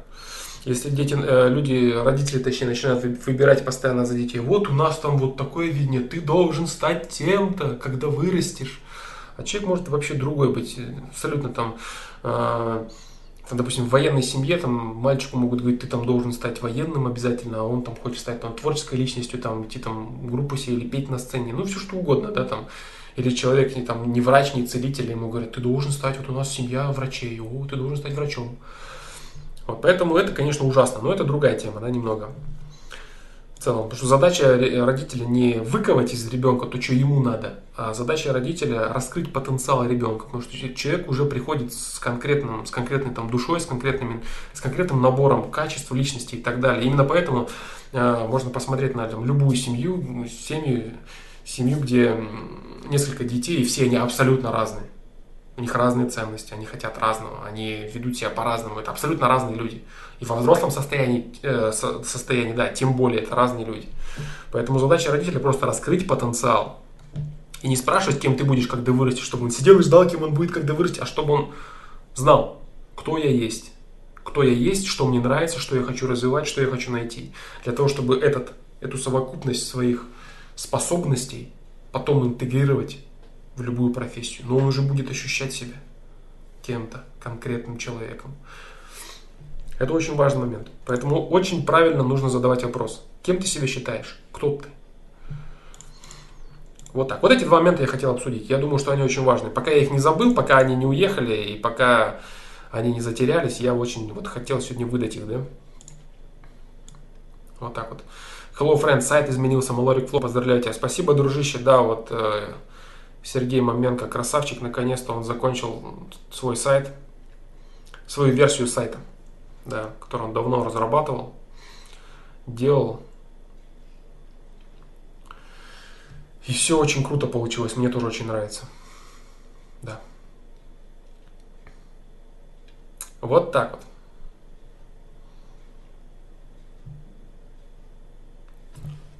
Так, так.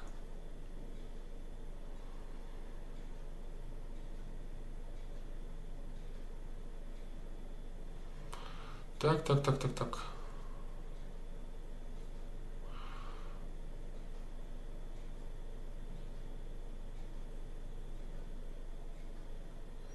Может быть, да, может быть, мне надо было, может быть, надо было сначала сказать то, что я, то, что я хотел. Я, наверное, так и буду делать на следующих стримах. Если есть какая-то тема, которую мне хочется, вот, телега, которую мне хочется вот обязательно вот выдать, да, я буду, наверное, ее выдавать, а потом уже переходить к вопросам.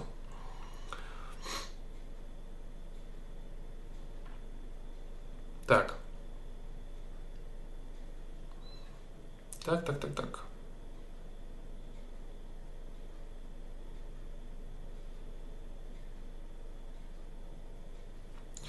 РГД Войнич, что означают перерывы в отношениях по инициативе одного из партнеров? Можно ли здесь как-то обобщить причины? Неуверенность в целесообразности своего партнера, неуверенность в правильности своего выбора. Вот так вот. То есть, если человек просит э, паузу в отношениях взять, это значит, он хочет переосмыслить, нужны ли ему отношения с тобой. Значит, у него появились какие-то новые вопросы. Или предыдущие ответы, которые у него были, он их пересмотрел. Он такой, не-не-не, все не так. Это человек, о, не, не, это вот немного не так, не так. Это сомнение. Сомнение в целесообразности продолжения отношений с конкретным человеком. Вот так вот.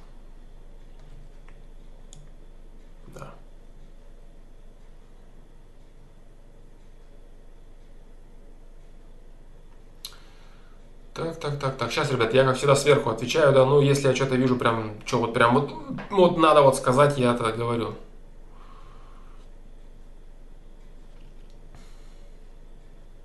Так.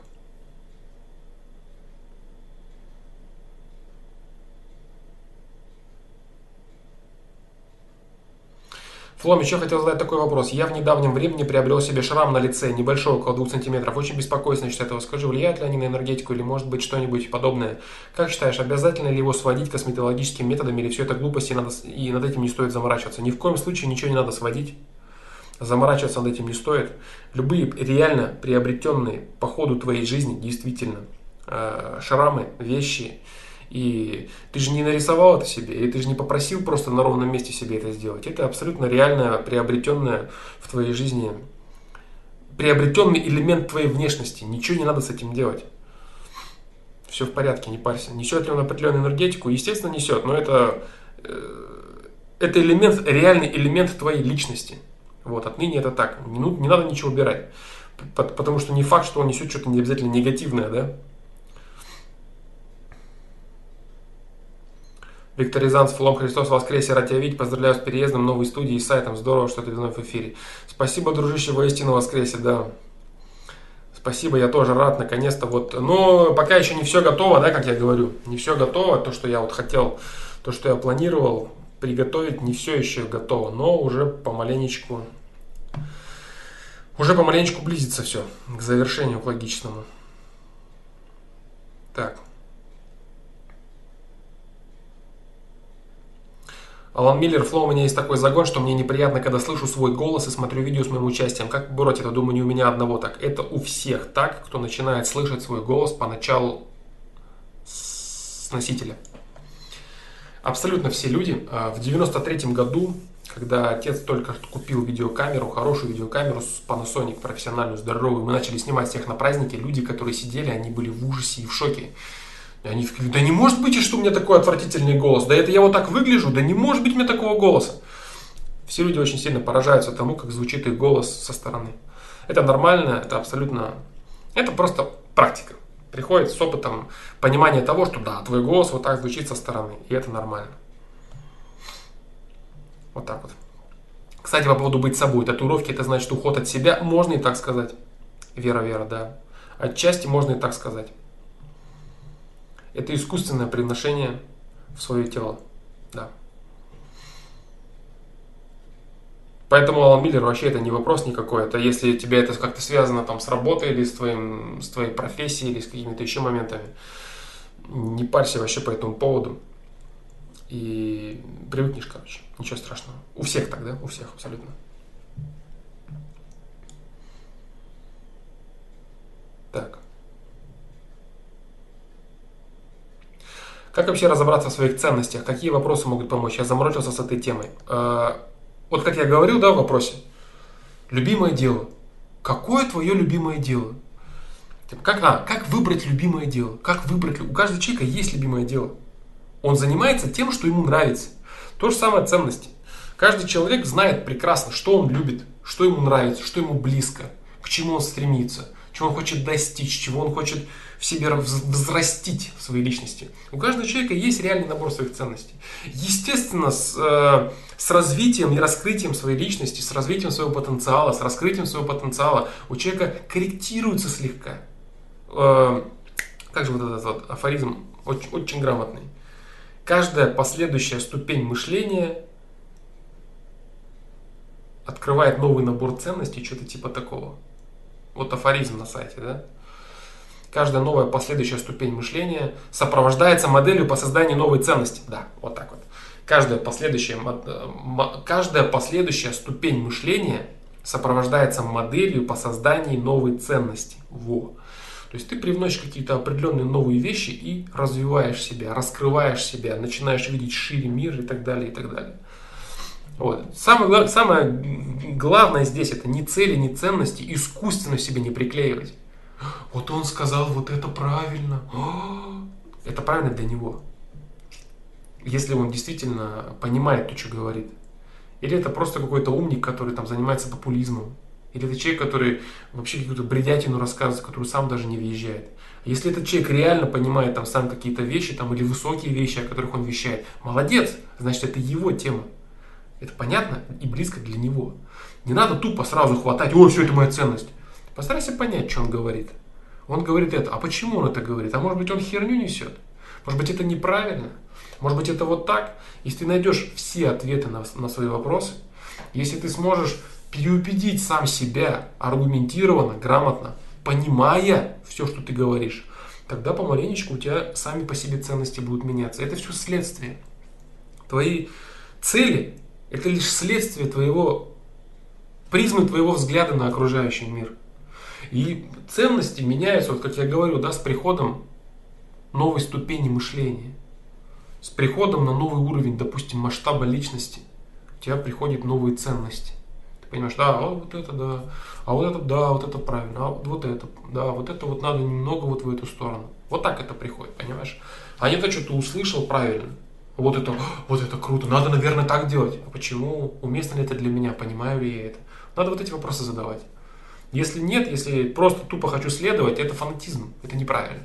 Не надо быть фанатиком, не надо создавать кумиров. Можно учиться. Учиться надо у всех людей что-то почерпнуть от этого, от этого почерпнуть.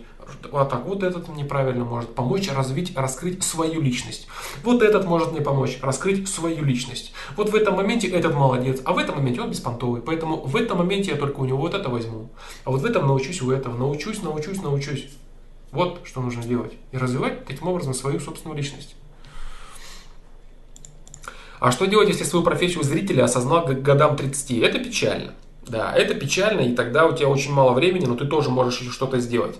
Некоторые люди не осознают ее вообще, да, всю свою жизнь, да. И это не только там с появлением э, информационного обмена, интернета и прочее. Там человек может там быть каким-то там, не знаю, наблюдателем за жизнями других людей, там, или там ярым болельщиком чего-то там, забивая на всю свою жизнь полностью.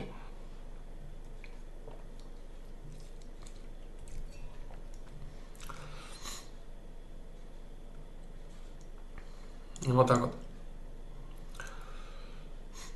Поэтому, да, все те же самые действия. Вот все те же самые действия, которые тебе доступны. Естественно, тебе доступны меньше, чем 20-летнему человеку. То есть у тебя, допустим, уже нет возможности где-то отучиться без ущерба, допустим, там, материальному обеспечению. Тебе же нужно работать активно, и ты уже не можешь там позволить себе там, на родительские деньги существовать какое-то время, да, и там учиться, и у тебя нет свободного времени. У тебя просто более суженные рамки, а делать ты должен то же самое. Вот так вот. Вот такие вот дела. Так, что там в продолжении, да? Сейчас, сейчас, сейчас. Ты говорил, ценности определяются долгими рассуждениями. Мне кажется, сложно так сразу сказать, какие у тебя ценности, что в приоритете, что не навязаны и так далее. Нужно ли выстраивать иерархию? Ну, рассуждениями с самим собой, да. Рассуждениями с самим собой, задаванием вопросов себе. Большого количества вопросов ты должен четко понимать, да, так, а вот это мое, вот действительно ли это мое, или я где-то это услышал, мне это понравилось, или это модно просто. Это именно работа над собой, когда ты сам с собой это все прорабатываешь. Рассуждениями это, да, рассуждениями внутренние, так сказать, внутренние рассуждения, да. Так можно в самообмане плавать и думать, действительно это твоя ценность, но на деле это не так. Можно, да, люди многие так и плавают. Я почему говорю, это долгая работа.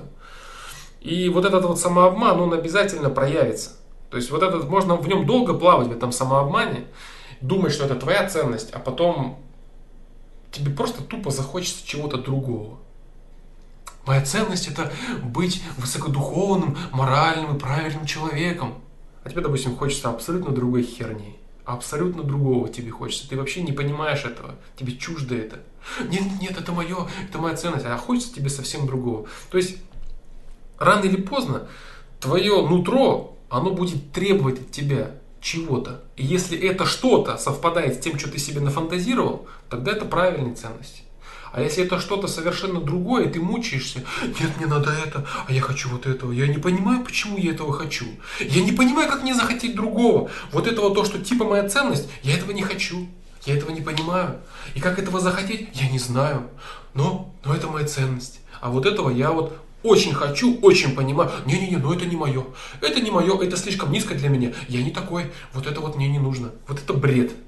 Самый жесткий и опасный бред. Если ты четко понимаешь, четко хочешь, четко осознаешь и четко видишь линию того, куда тебе надо двигаться, чего тебе нужно, на самом деле это и есть твоя ценность. Это и есть твой уровень нынешний. Из этого формируются твои истинные цели. А все вот это правильно и кому-то нужно, оно не настоящее. До тех пор, пока оно у тебя изнутри не придет. Вот знаешь, это типа, вот есть личинка, есть гусеница, да, и вот эти все вот надо, надо. Это то же самое, что реально ползущие гусеницы, да, начинают приделывать крылья. Бумажные, даже не настоящие, бумажные, нарисованные, пластмассовые какие-нибудь. Так ну вот она, вот же она бабочка, вот она. Да нет. Бабочка, она должна созреть из кокона. Только так.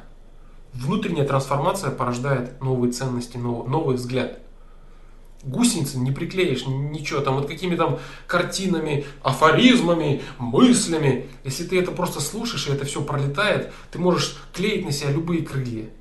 Что угодно к себе лепить, оно просто отваливаться будет и все. А ты будешь это вот так в руки брать и махать ими, как идиот. Да, вот это моя ценность. Да нет, бро, это не твоя ценность. Это просто какая-то показушная картина, которую ты взял и которая тебе нравится кривляться. А реально в тебе то, что у тебя изнутри идет. Вот о чем я говорю. Поэтому самообман рано или поздно спадет. Ты его, конечно, можешь не признавать долгое время.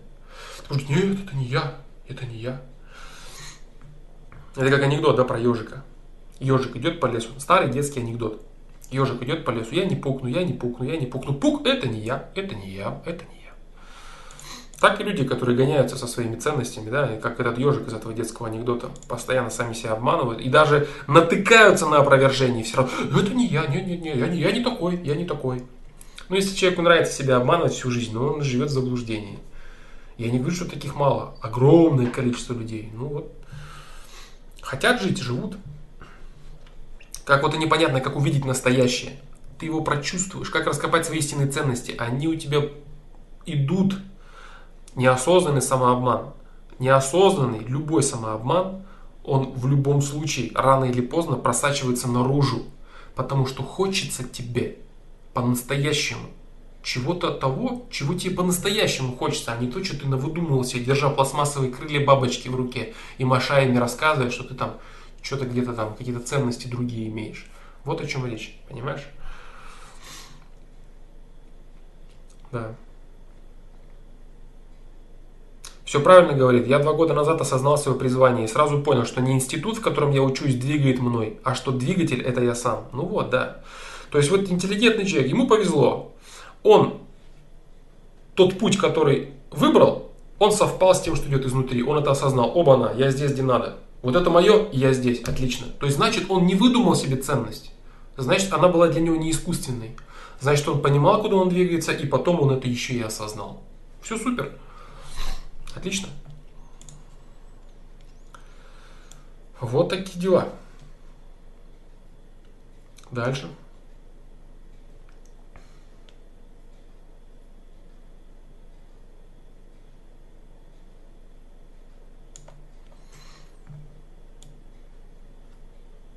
Так, так, так.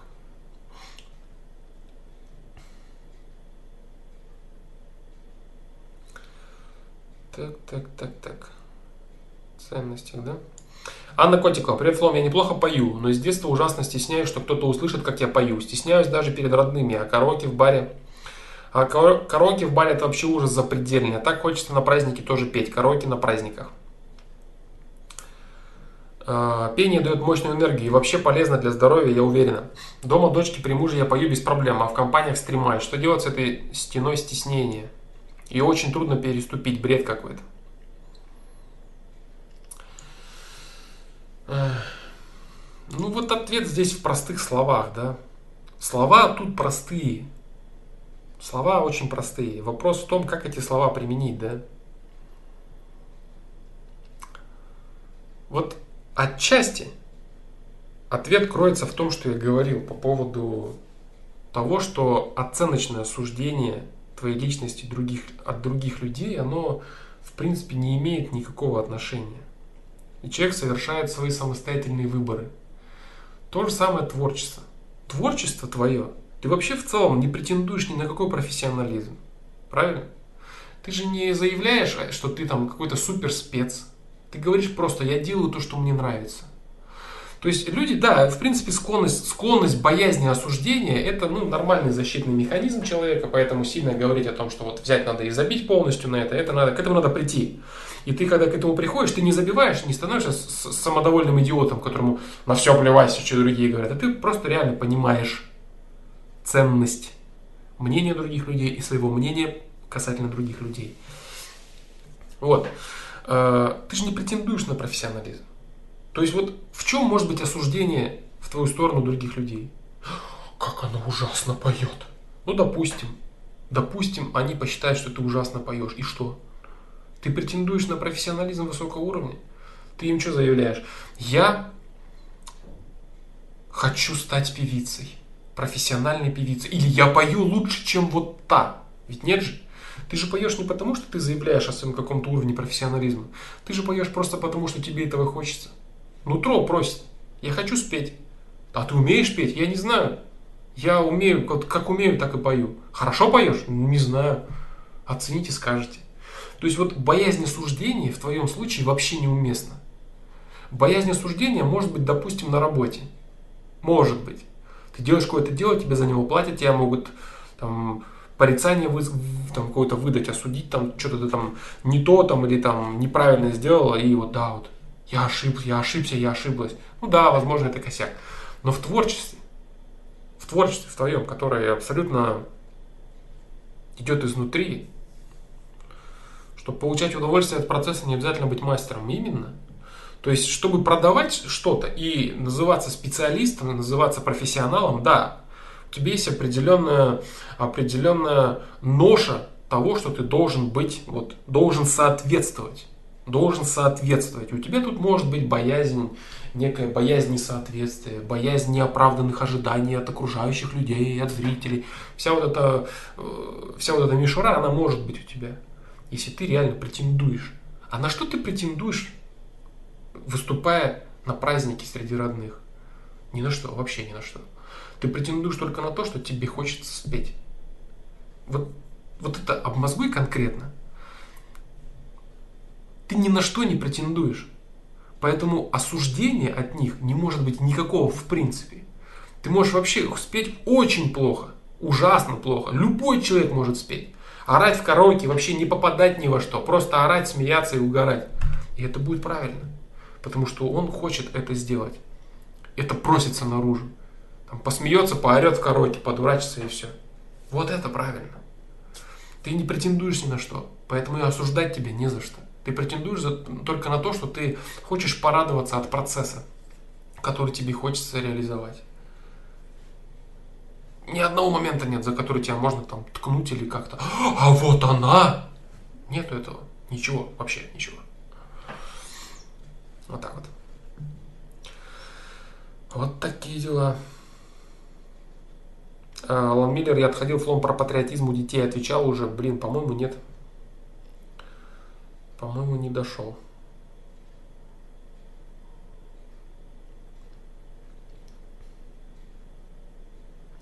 Что значит исключение подтверждает правило? Не понимаю это выражение. Это значит, что если существует у какого-то правила исключение, значит они единичные, и в остальном это правило соответствует какому-то, какой-то структуре, да? То есть, значит, оно правильное. У него есть исключения, и этих исключений мало. Да. Саня, в 23 все уже упущено. В 23 все еще только начинается, еще даже ничего не началось толком в 23, бро.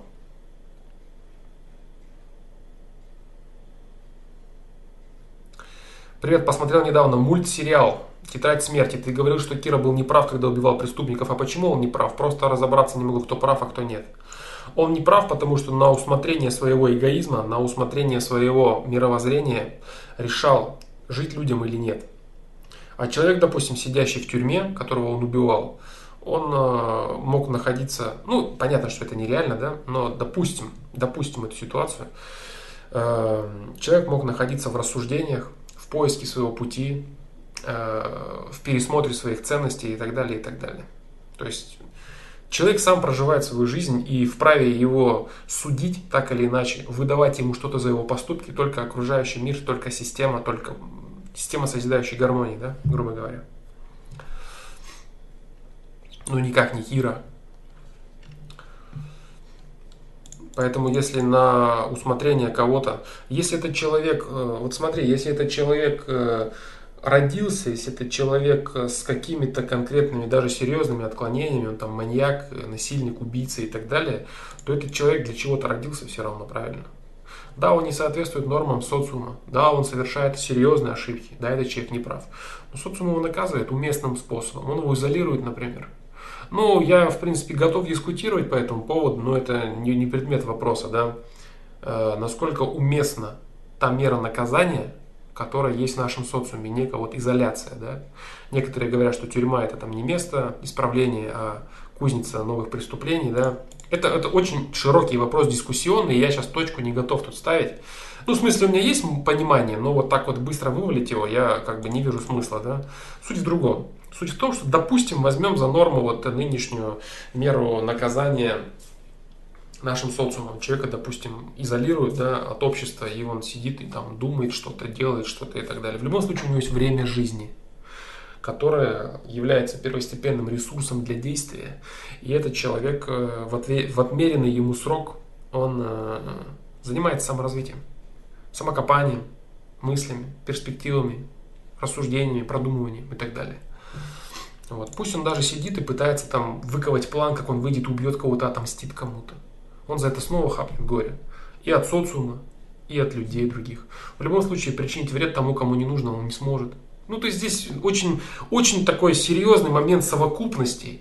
И говорить о том, что какой-то человек вправе вот на свое усмотрение, вот на шар вот просто рубить, да, этой тетрадью, это, конечно, бред.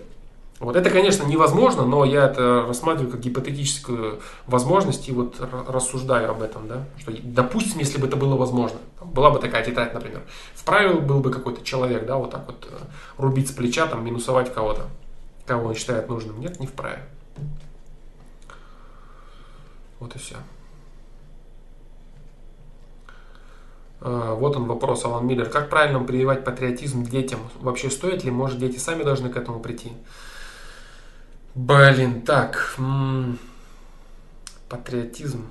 Вот это очень сложный момент. Очень сложный. Патриотизм это вообще совокупность э, мировоззренческих, мировоззренческих нюансов, мировоззренческих аспектов.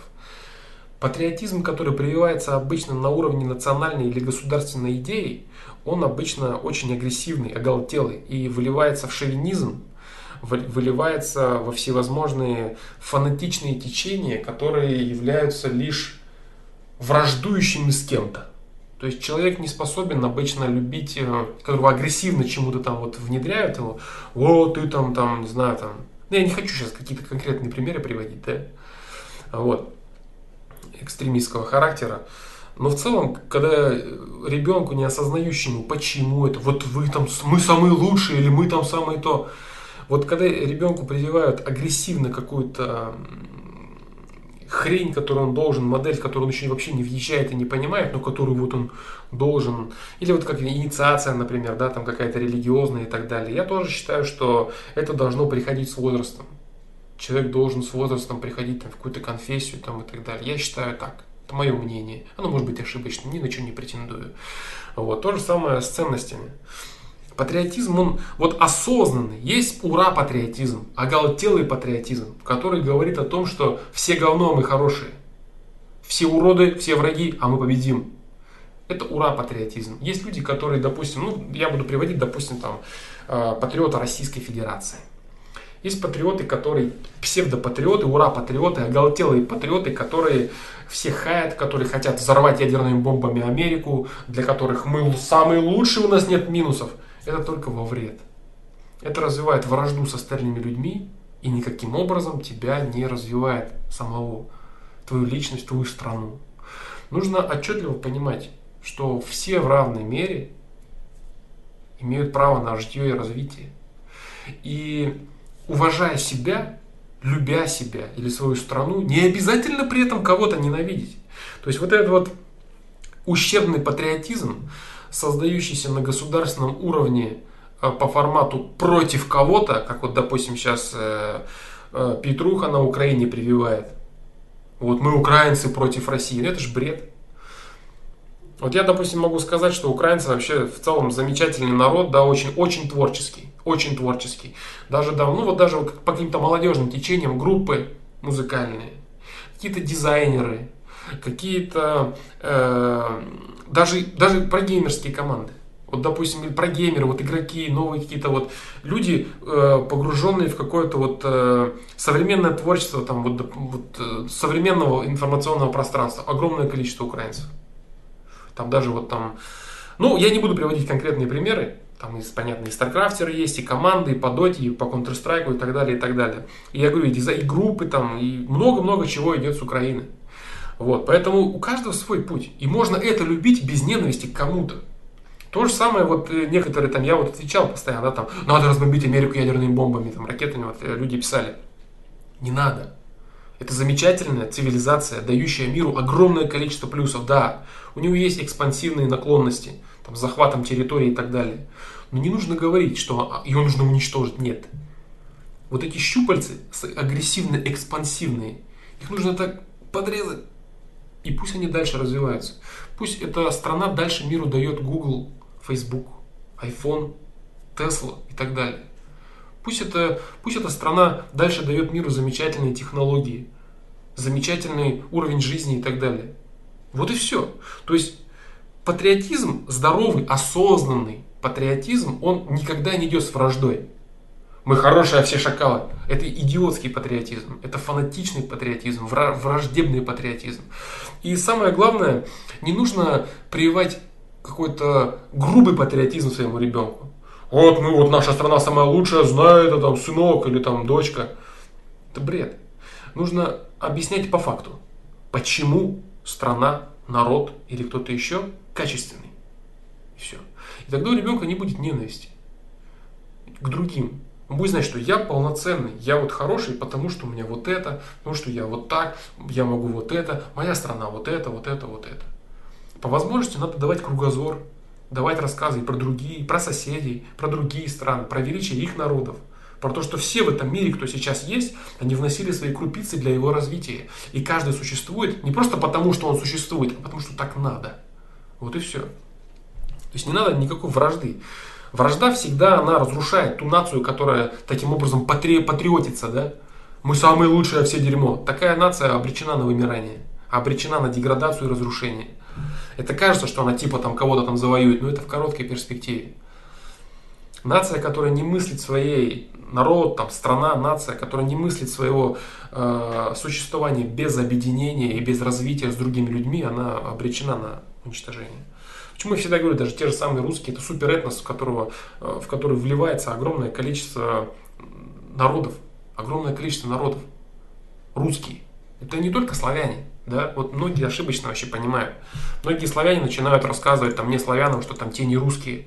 А многие, многие реально русские люди, они не являются славянами. И огромное количество славян не являются русскими. Допустим, Сергей Брин. Какой же он русский? Он американец, но при этом славянин. Вот. Огромное количество славян не русские, и огромное количество русских не славяне.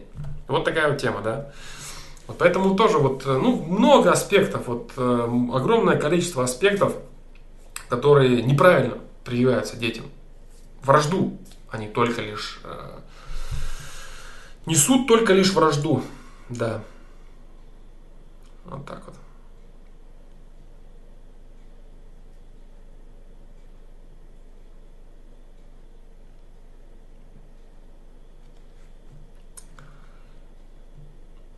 Да.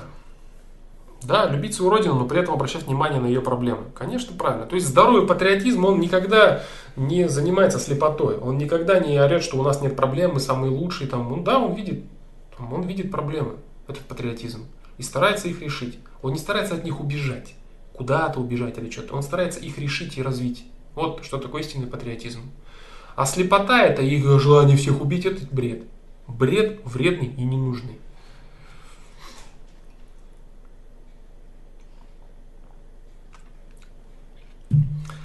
Из фильма «28 панфиловцев». Буду знать, как на русских лезть. Я казах вообще-то. Ну, а казахи что, не русские, что ли? Ну, вот, вот, вот, абсолютно правильно. Абсолютно правильно. Я говорю, есть, есть казахи более русские, чем любые славяне.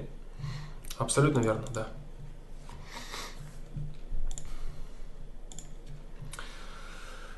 Поэтому такие вот дела.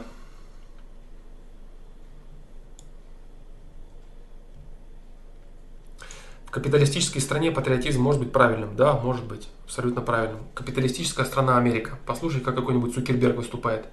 Как он любит Америку. Как он понимает, что там у них цели, задачи там объединять, там развивать. Они патриоты. Многие там патриоты своей страны. При капитализме нормальном, развитом, не оголтелом, пока как здесь в России, да? России тоже нужно прийти к этому. Возможно, Россия быстрыми темпами придет там, к какой-то новой форме социализма или еще чего-то. Ну, не знаю, это посмотрим. Опять политика, да, бесконечная.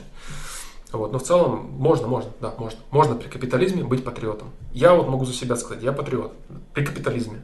Причем уж насколько мне, э, лично мне, да, вот люди, которые знают мою жизнь, которые реально меня знают в реале, они могут э, конкретно подтвердить, да, насколько мало лично для меня там при моем отношении там, к России, к Путину в целом, да, насколько, насколько ничего это все сделало для меня лично, да, для моего эгоизма. Да, и при этом мое отношение такое, какое оно есть, да. Ладно, я там у кормушки какой-то сидел там и подпевал, да, да, вот он красавчик, там, молодец, там, то-то, то-то делает там. Но нет, да, нет. Да, вот такой вот я молодец, патриот, да. Но это, короче, долгое время зрело, да, во мне на самом деле. И приходило с вниманием. А через оголтелый тоже приходило, там, патриотизм, там, через какую-то вражду, там, чего-то там, какой-то бред разное. Это много лет, там, 10 лет назад, там, какие-то там, там, изучения, там, славянства, веды, там, это в какой-то какой-то национализм сначала впадаешь как дурачок, а потом начинаешь все это помаленечку выравнивать и вот так вот.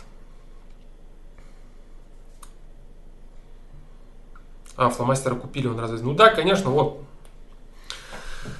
Купил себе студию, да, на ваш донат и кремлевские деньги. Такие вот дела, братва. Вот так вот. Тайлер Дорден, всем привет. Привет, Флом, с пробуждением. Рад видеть отличный дизайн. Спасибо, дружище. Я рад, что тебе нравится. Вот такой, в общем, ответ, да? Так, дальше.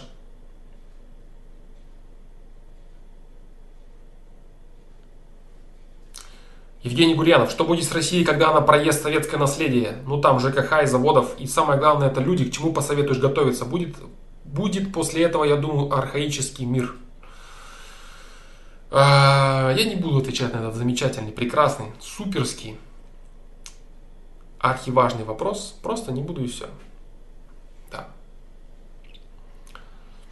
С Россией будет то, что выберут люди. Вот что будет с Россией. Флом своим высказыванием на стене ты хотел привлечь внимание к этой теме. Можешь как-то либо прокомментировать эту тему? А по поводу, наверное, этого Вольного, да? Ну, что я могу сказать по поводу Кемерова и Вольного? Че, хочу ли я на эту тему говорить? В принципе, я сказал достаточно.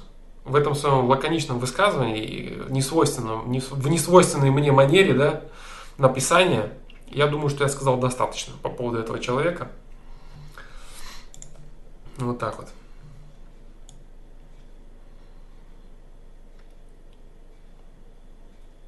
Так. Хочу поступить на специальность информационные системы и технологии, но боюсь, что через 4 года останусь без работы, так как ты говорил, что рынок труда может поменяться, так как будут востребованы рабочие люди, такие как сварщики, сантехники и другие, а программисты будут просто не нужны. Я думаю, как быть в этой ситуации. Вот неправильно. Вот как, допустим, был перенасыщен рынок юристами и экономистами, как он сейчас перенасыщен. Но в любом случае, как бы не был перенасыщен рынок юристами и экономистами, не хватает нормальных профессиональных юристов и экономистов. Не хватает, реально не хватает. То же самое про программистов. Понимаешь? То же самое про программистов. Вот какой у тебя потенциал? Вот ты говоришь, да, там Евгений говорит, я хочу поступить, хочу поступить на... Ты хочешь поступить на специальность или ты реально специалист в этой области? Предрасположенность твоя в чем? У тебя есть предрасположенность к этому? Если есть, огонь. Если есть, вперед. Никогда, ну не никогда, но до определенного момента Сколько? До какого момента?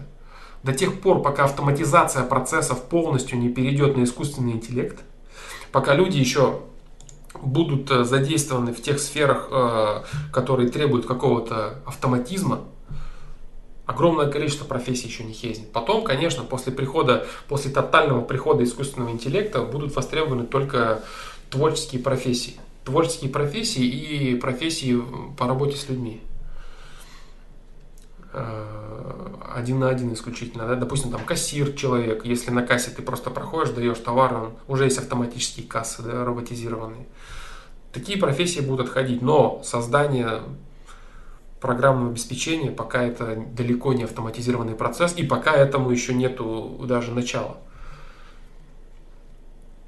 Поэтому. Если есть потенциал, огонь. Вообще без проблем. Вообще без проблем. Что чувствовал перед началом этого стрима? Чувствовал какое-то обновление. Тайлер Дорден, я чувствовал, что какое-то как-то все по-другому э, есть и как-то все по-другому немного пойдет. С какой-то новой, новый запал я чувствовал. Не просто новый дизайн, да, какой-то и новая, новая обстановка, а как-то как все по-другому немного. Да. Творческих людей сейчас уже полно в медиапространстве. Это так кажется. Вот это кажется так. Вот возьми медиапространство. Много ли реально качественных музыкантов? Много ли реально качественных дизайнеров? Вот я, допустим, да, могу сказать вот что. Человек, который делал э, баннер к YouTube каналу, поначалу э, между нами было некое разногласие. Это было давно, много месяцев назад или полгода, там сколько. Мы перестали наше сотрудничество. После этого я начал искать других людей, которые должны были делать дизайнерские работы. Я был на фрилансе, на разных фрилансах, на западных фрилансах, на российских фрилансах. Я искал дизайнера. Как же это просто. Сейчас каждый первый умеет работать на фотошопе, на дизайне, ну на чем угодно, да. Везде умеет, на Короле, там все, что, все, везде все умеют работать. Как будто бы.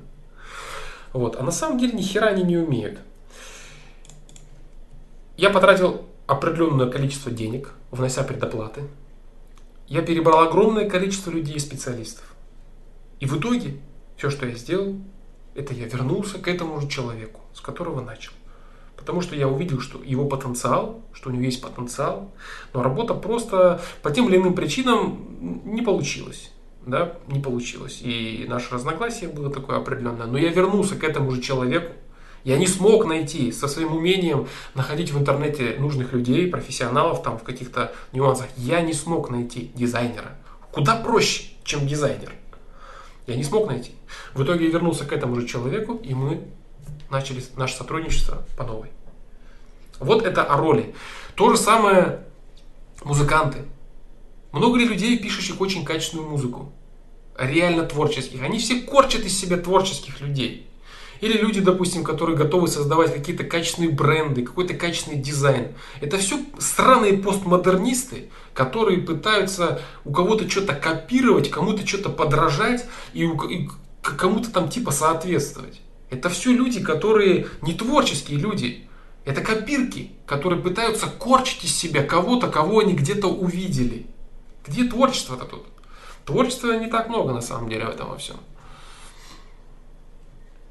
Вот такие вот дела.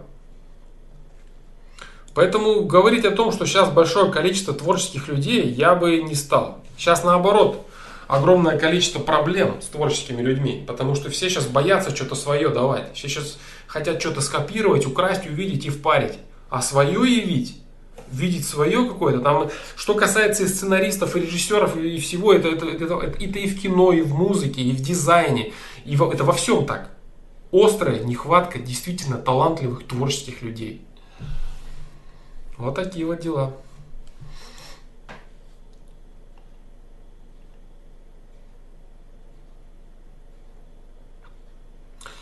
А, Саня не может для тебя некачественные, но они все равно находят своего зрителя. Вот банальный пример. Ольга Бузова. Это творческий человек, качественный продукт у нее. Немного неправильно ты говоришь. Немного неправильно. Ольга Бузова – это человек огромной работоспособности, в первую очередь. Огромной работоспособности, да? То есть через там весь хейт, через все движухи, которые есть, она просто делает свое дело. Я по ее продуктам не нахожу особо э, какого-то в ней творчества, как такового. Я нахожу в ней лютую жажду создавать какой-то проект. Э, создавать, да, Бузова это бизнес. И этот человек хорошо умеет делать бизнес. Она хорошо умеет себя продавать. Это очень мощный человек, создающий продукт, создающий бизнес. Человек, копирующий определенно, это очень качественный постмодернист, создающий бизнес-проект. Понимаешь? Вот о чем речь. Это человек, на которого работает огромное количество, возможно, творческих людей. То есть, допустим, те же клипмейкеры, те же там определенные дизайнеры, люди с ней работающие. С ней могут работать огромное количество творческих людей. Ольга Бузова – это не проект одного человека. Вот, допустим, э, ладно, зачем говорить о таком гигантском проекте Ольга Бузова? Да вот просто э, небольшой творческий проект Фломастер Про. Сайт. Я сам разве делал? Нет. Мне делал творческий человек. Сам, безвозмездно. Вот э, последний дизайн. Я что ли сам рисовал? Я вон там нарисовал вот эту порнуху, которая висела. Она висела сколько времени. Теперь я решил сделать это нормально, чтобы нарисовал нормальный творческий человек. Это работа творческих людей. Вот я о чем говорю, понимаешь? Вот так вот. Творческие проекты и бизнес это разные вещи, абсолютно разные. Творчество и бизнес это разные вещи. Творческие продукты и сейчас можно продать, они сейчас являются бизнесом, но не все люди, делающие бизнес, являются творческими. Я вот о чем. Та же музыка, например. Тот же, например, скриптонит, да, который делал изначально вот то, что у него было по творчеству, стиль, допустим, песни. Ему хотелось такое делать, но она не вкатывает аудитории. И очень сложно со сцены лайвом, допустим, исполнять. А для исполнителя нужны концерты. Конечно, ему надо будет более подстраиваться под формат теперь. Более понятно слова произносить. Он уже вынужден слегка отходить от своего творчества. И поэтому он выдает уже такой прохладненький полуфабрикат. Потому что это надо для того, чтобы продавать. А если бы он делал это полностью от души для себя, я уверен, был бы совершенно другой продукт. Главное, что пользуется спросом, есть спрос, есть предложение. Э, немного неправильно. Вообще спрос порождает предложение, это отдельная тема. Очень часто предложение порождает спрос, да? То есть идет предложение, оно навязывается, оно рекламируется, оно раскручивается, и оно порождает спрос. Это, короче, тоже очень такая длинная дискуссионная экономическая тема, не хочу не хочу на этом. Может ли творчество и бизнес стоять на одном уровне вместе? Нет, не может. Потому что человек, который создает бизнес, он вынужден подстраиваться под тенденции рынка, под потребителя. Простой пример. Человек, допустим, делающий музыку. Э, человек, делающий музыку, рано или поздно сталкивается с таким моментом, что ему нужно расширять аудиторию. А чтобы расширять аудиторию, нужно соответствовать, вписываться в рамки других людей. В рамки людей, которых ты до этого не вписывался. Понимаешь, и в итоге человек начинает размывать себя. Сейчас огромное количество музыки, которая уже толком какому-то стилю не принадлежит. Это такая уже абстрактно всем нравящаяся херня ни о чем. То есть люди, которые там в четких рамок стилей придерживались, они в поисках расширения аудитории размывают себя и уничтожают. Вот что происходит. Поэтому творчество и бизнес это абсолютно разные вещи, и они не могут идти. Можно, можно ли продавать творчество? Можно. Можно то есть человек, делающий какую-то свою определенную хрень, может ли получиться так, что он найдет покупателя? Да, может быть такое. Может быть такое, абсолютно. Вот, но в целом э, бизнес это именно умение сделать то, за что люди готовы платить. Вот Бузова это умеет делать. У нее это получается. Вот это, так сказать, э, ну не в полной мере, конечно, но современная российская, это как ее зовут, блин, Леди Гага, да, ну я понимаю, что во всех аспектах далеко, но допустим, да, попыточка, по крайней мере. Вот так вот. Поэтому нет, ее рассматривать как вот там не совсем, это, это узко рассматривать там лично ее как творческого человека. Это человек, который умеет создать рамки, необходимые рамки, которые продаются. И она это делает успешно. Поэтому она молодец.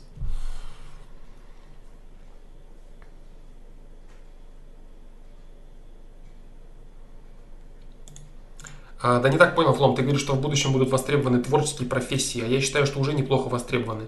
Востребованы они всегда. Я говорю о том, что в будущем только они будут востребованы. Допустим, вот эти люди, создающие под копирку всякую хрень, они уже не смогут найти себе работу. Раньше какой-нибудь дилетант, который вообще не имеет отношения к дизайну, он мог называться дизайнером и лепить там какие-то картинки и за это иметь бабки. Сейчас он уже этого сделать не может. Потому что на, на, на нубском уровне человек может сам себе картинку состряпать. Вот, допустим, оверлей я сам себе стряпал. Или, допустим, монтировать видео. Я сам, я сам монтирую видео. Понятно, что профессионал гораздо лучше замонтирует. Все эти картинки, все это на, на премьере. Я сам все монтировал. На After Effects, на премьере, в фотошопе, все я сам делал. Вот. На любительском уровне. Но мне хватало. Мне хватало этого. А раньше за такое пришлось бы там у специалистов искать, платить кому-то. Вот я о чем. То есть с развитием всего вот этого, когда каждый человек может делать огромное количество всего, будут востребованы только конкретные специалисты, еще и творческие в своих, своих вещах, потому что весь автоматизм будет лежать на, на роботах, на искусственном интеллекте и так далее. Вот так. Фрешблад э, 4 я не смотрю, кстати, Фрешблад что-то вообще не смотрю. Что-то я сейчас от рэпа немного отдалился, я... Я немного, короче, вот скоро э, вернусь в информационное пространство, в котором я там, какие-то, может быть, тренды упущенные, там, пойму, что вообще происходит.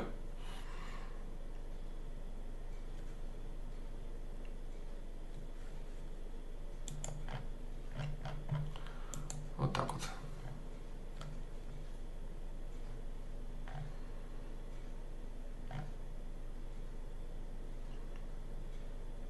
Шестнадцатый неофициальный, нормальный, мне понравился. Хороший батл, молодец. Верс красавчик вообще, что провел он его. Молодец. Конечно, ажиотаж уже не тот. Но в любом случае, молодцы ребята, кто выложился. Потом переслушаю еще треки последних раундов внимательно. Может, кого выделю для себя.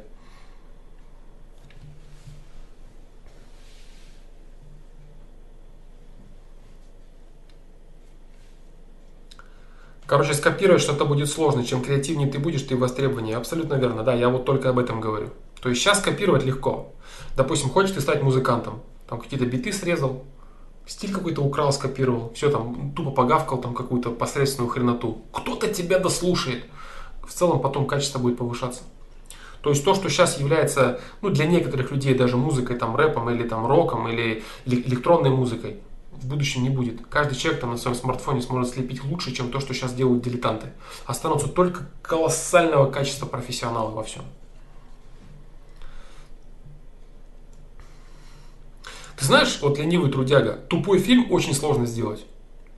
Тупой фильм, как и, допустим, какой-нибудь тупой заедающийся припев в голове, очень сложно сделать.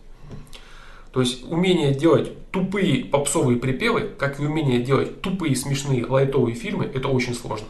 Это кажется, что они такие тупые. На самом деле они очень сложно и нудно проработанные. Да?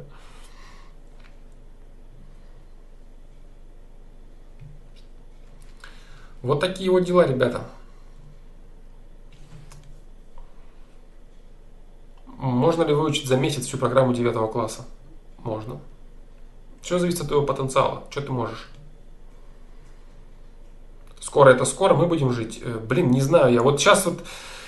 Вот сейчас, короче, э, техногенное развитие приостановилось. Вот этот вот бум, он остановился. Это даже можно э, увидеть по гаджетам, которые из года в год выпускаются одни и те же. По сути, одни и те же. Даже посмотреть iPhone. Это восьмой, седьмой, шестой, пятый. Это все одно и то же. Все эти якобы псевдоулучшения, это все так. Если бы корейцы и китайцы не гнали так сильно, эти айфонеры бы выпускали еще несколько лет одно и то же, и iPhone X бы они вообще никогда не выпустили. Ну, выпустили бы там через 5-6 лет, потому что они понимают, что технологии у них кончились, что-то реально давать у них нет возможности. Они все хотят старую упаковку переупаковывать, переупаковывать. Те же компьютеры, те же процессоры. Есть новшества. Там есть какие-то там вот там седьмое, восьмое поколение Intel выходит, там фотокамеры какие-то там. Но в любом случае это идет развитие в имеющихся рамках. Каких-то новых шагов, новых скачков пока не происходит. И вот если произойдет какой-то новый скачок, допустим, в, в направлении искусственного интеллекта или в направлении, самое главное, средств, э, сейчас, средств накопления и сохранения энергии, заряда, батарейки новые появятся, когда? Новый виток новых батареек, которые будут способны удерживать гораздо больше заряда, там квантовые компьютеры и так далее. Тогда все может произойти очень быстро. Когда именно это произойдет, ну, что-то пока непонятно. Вот так вот.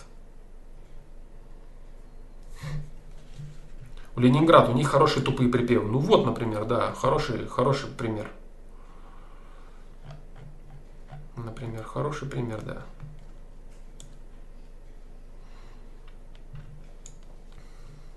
Видеоигры. Ну, тоже так. Вот быстро, но недостаточно быстро. Кстати, вот последние игры, ну, вот из того, что я могу заметить, да, из того, что я вот играл, пробовал, почему я как бы это делаю, потому что, ну, тоже хочется следить за новыми тенденциями, да, и не жить там в 98-м, в 2000 году StarCraft, да, там первым, в котором я там зарубался по молодости лет. Э, из того, что я играл, из того, что мне очень понравилось, из того, что я считаю действительно качественными работами, это Overwatch и Dark Souls 3.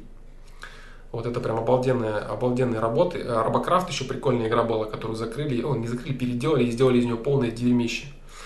Вот это реально, это реально творческие продукты, которые достойны того, чтобы они существовали. Прям обалденные игры. Очень крутые игры. Overwatch и Dark Souls 3. Отличные вообще вещи. Да. С моим другом Overwatch поигрываем? Нет, нет. Эта тема.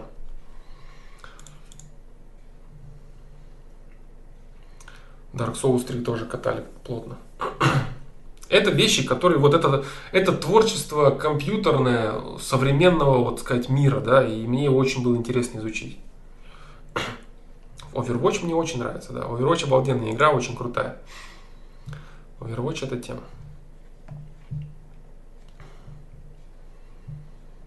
Dark Souls 3, да, это вообще это отдельный, это отдельный разговор вообще. Я очень благодарен своему другу, который мне подарил эту игру и сказал попробовать ее. Сказал всю сложность, вся сложность прохождения там боссов, убийств и так далее. И потом мы вдоль поперек эту игру проходили. И это было очень круто, реально. Я не жалею, что я в эту игру поиграл, да. Это действительно, это действительно творчество. Вот это японской студии, это реально творчество. Не-не-не, Dark Souls 3 это реально круто. Это реально творчество этой студии. Конечно, они там вторую часть слегка повторили, я в нее не играл. А третий Dark Souls это, блин, круто нереально. И Overwatch. Это прям новые игры, конкретно вот созданные, вот придуманные, привнесенное что-то такое. Вот не скопированное какое-то дерьмо, да, бесконечно копируют одно, а копируют, копируют, копируют. А вот прям созданное. Вот так вот. Я не играл ни в первую, ни в вторую. Я не могу ничего сказать знаю точно, что Dark Souls 3 это нереально круто. Про Overwatch, если про Overwatch, то же самое могу сказать, что нет, это не как. Это, это действительно полноценные игры. Я не призываю там фанатеть, там, с ума сходить часами, тратить это время. Просто попробовать и понимать, вот, куда сейчас двигаются игры, да. Это очень круто. Да. Вот так вот. Ну, в PUBG тоже, конечно, мы катали в PUBG, да. Fortnite нет, но PUBG, да, мы играли. Тоже прикольно. Тоже интересно, эта Battle Royale тема. Молодец, пацан, кто придумал. Тоже придумал, да. PUBG тоже хорошая игра. Но все равно как-то Overwatch и Dark Souls 3, они для меня на порядок выше, чем PUBG, чем Fortnite, чем все эти игры. Так, ладно. Ладно, ладно, что-то я отстранился, да? Отдалился. Так, ну я думаю, что... Я думаю, вот, 2 часа 13 минут, я думаю, что, в принципе, для первого тестового стрима, для стрима сегодня, тем более я собираюсь его качать, я попробую понарезать. Вот, я думаю, что предостаточно мы сегодня провели. Я думаю, что следующий стрим состоится завтра. Я надеюсь на это, по крайней мере. Вот, э, да, у меня, э, возможно, будет э, не всегда такой настрой, сегодня, как сегодня. Иногда, быть может, я буду говорить о других вещах, иногда это может быть какая-то политика, иногда это может быть какой-то напряг, какой-то жестяк какой творится, иногда это может быть какая-то особенная духовность или еще там чего-то, чего-то. Короче, буду выдавать, что, что будет переть, да. Не хочу ничего планировать, потому что все планы это все дерьмо. Я буду просто стараться делать то, что идет, то, что могу, и все. И давать это то, что, то, что я могу дать, короче. Вот так вот.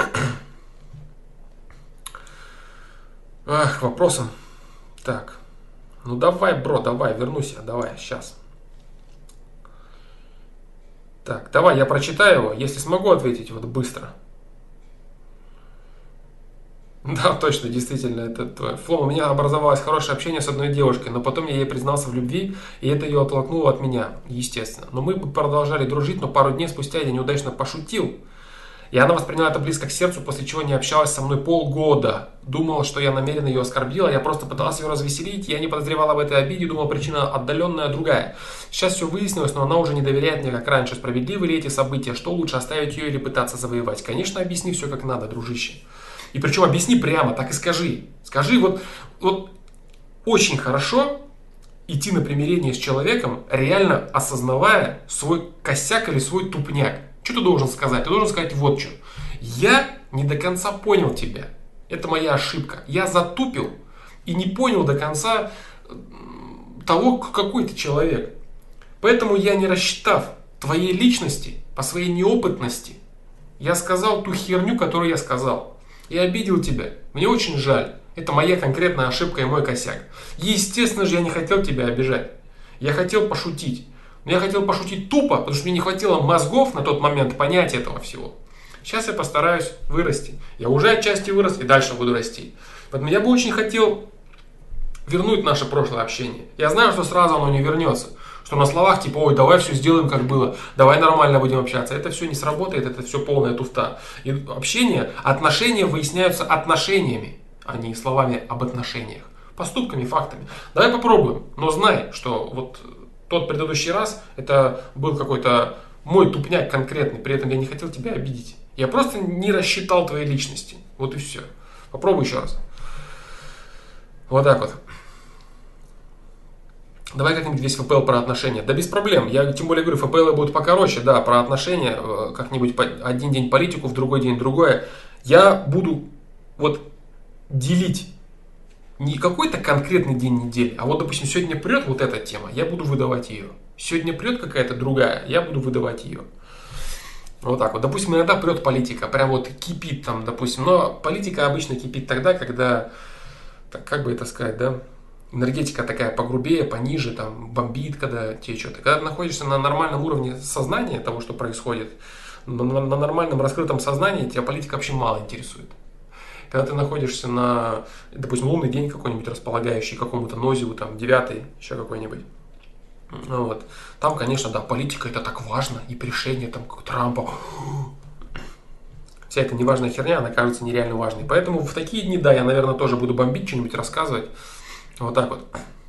Завтра не знаю, что будет. Завтра не знаю, что будет. И будет ли, я постараюсь, чтобы было. Что будет, я не знаю.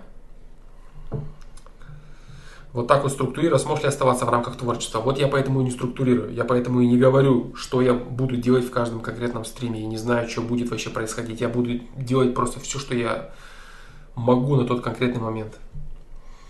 Вот так вот. Все, ребята. Да, всем спасибо. А, я надеюсь, мы с этим новым дизайном, с этой новой движухой мы что-нибудь новое для себя откроем, вы что-нибудь откроете новое для себя. Я от ваших вопросов э, смогу подразвить какое-то свое понимание в чем-то. Поэтому спасибо вам большое за то, что вы со мной, за то, что мы вместе растем, развиваемся. Я очень постараюсь дать вам чего-то нового.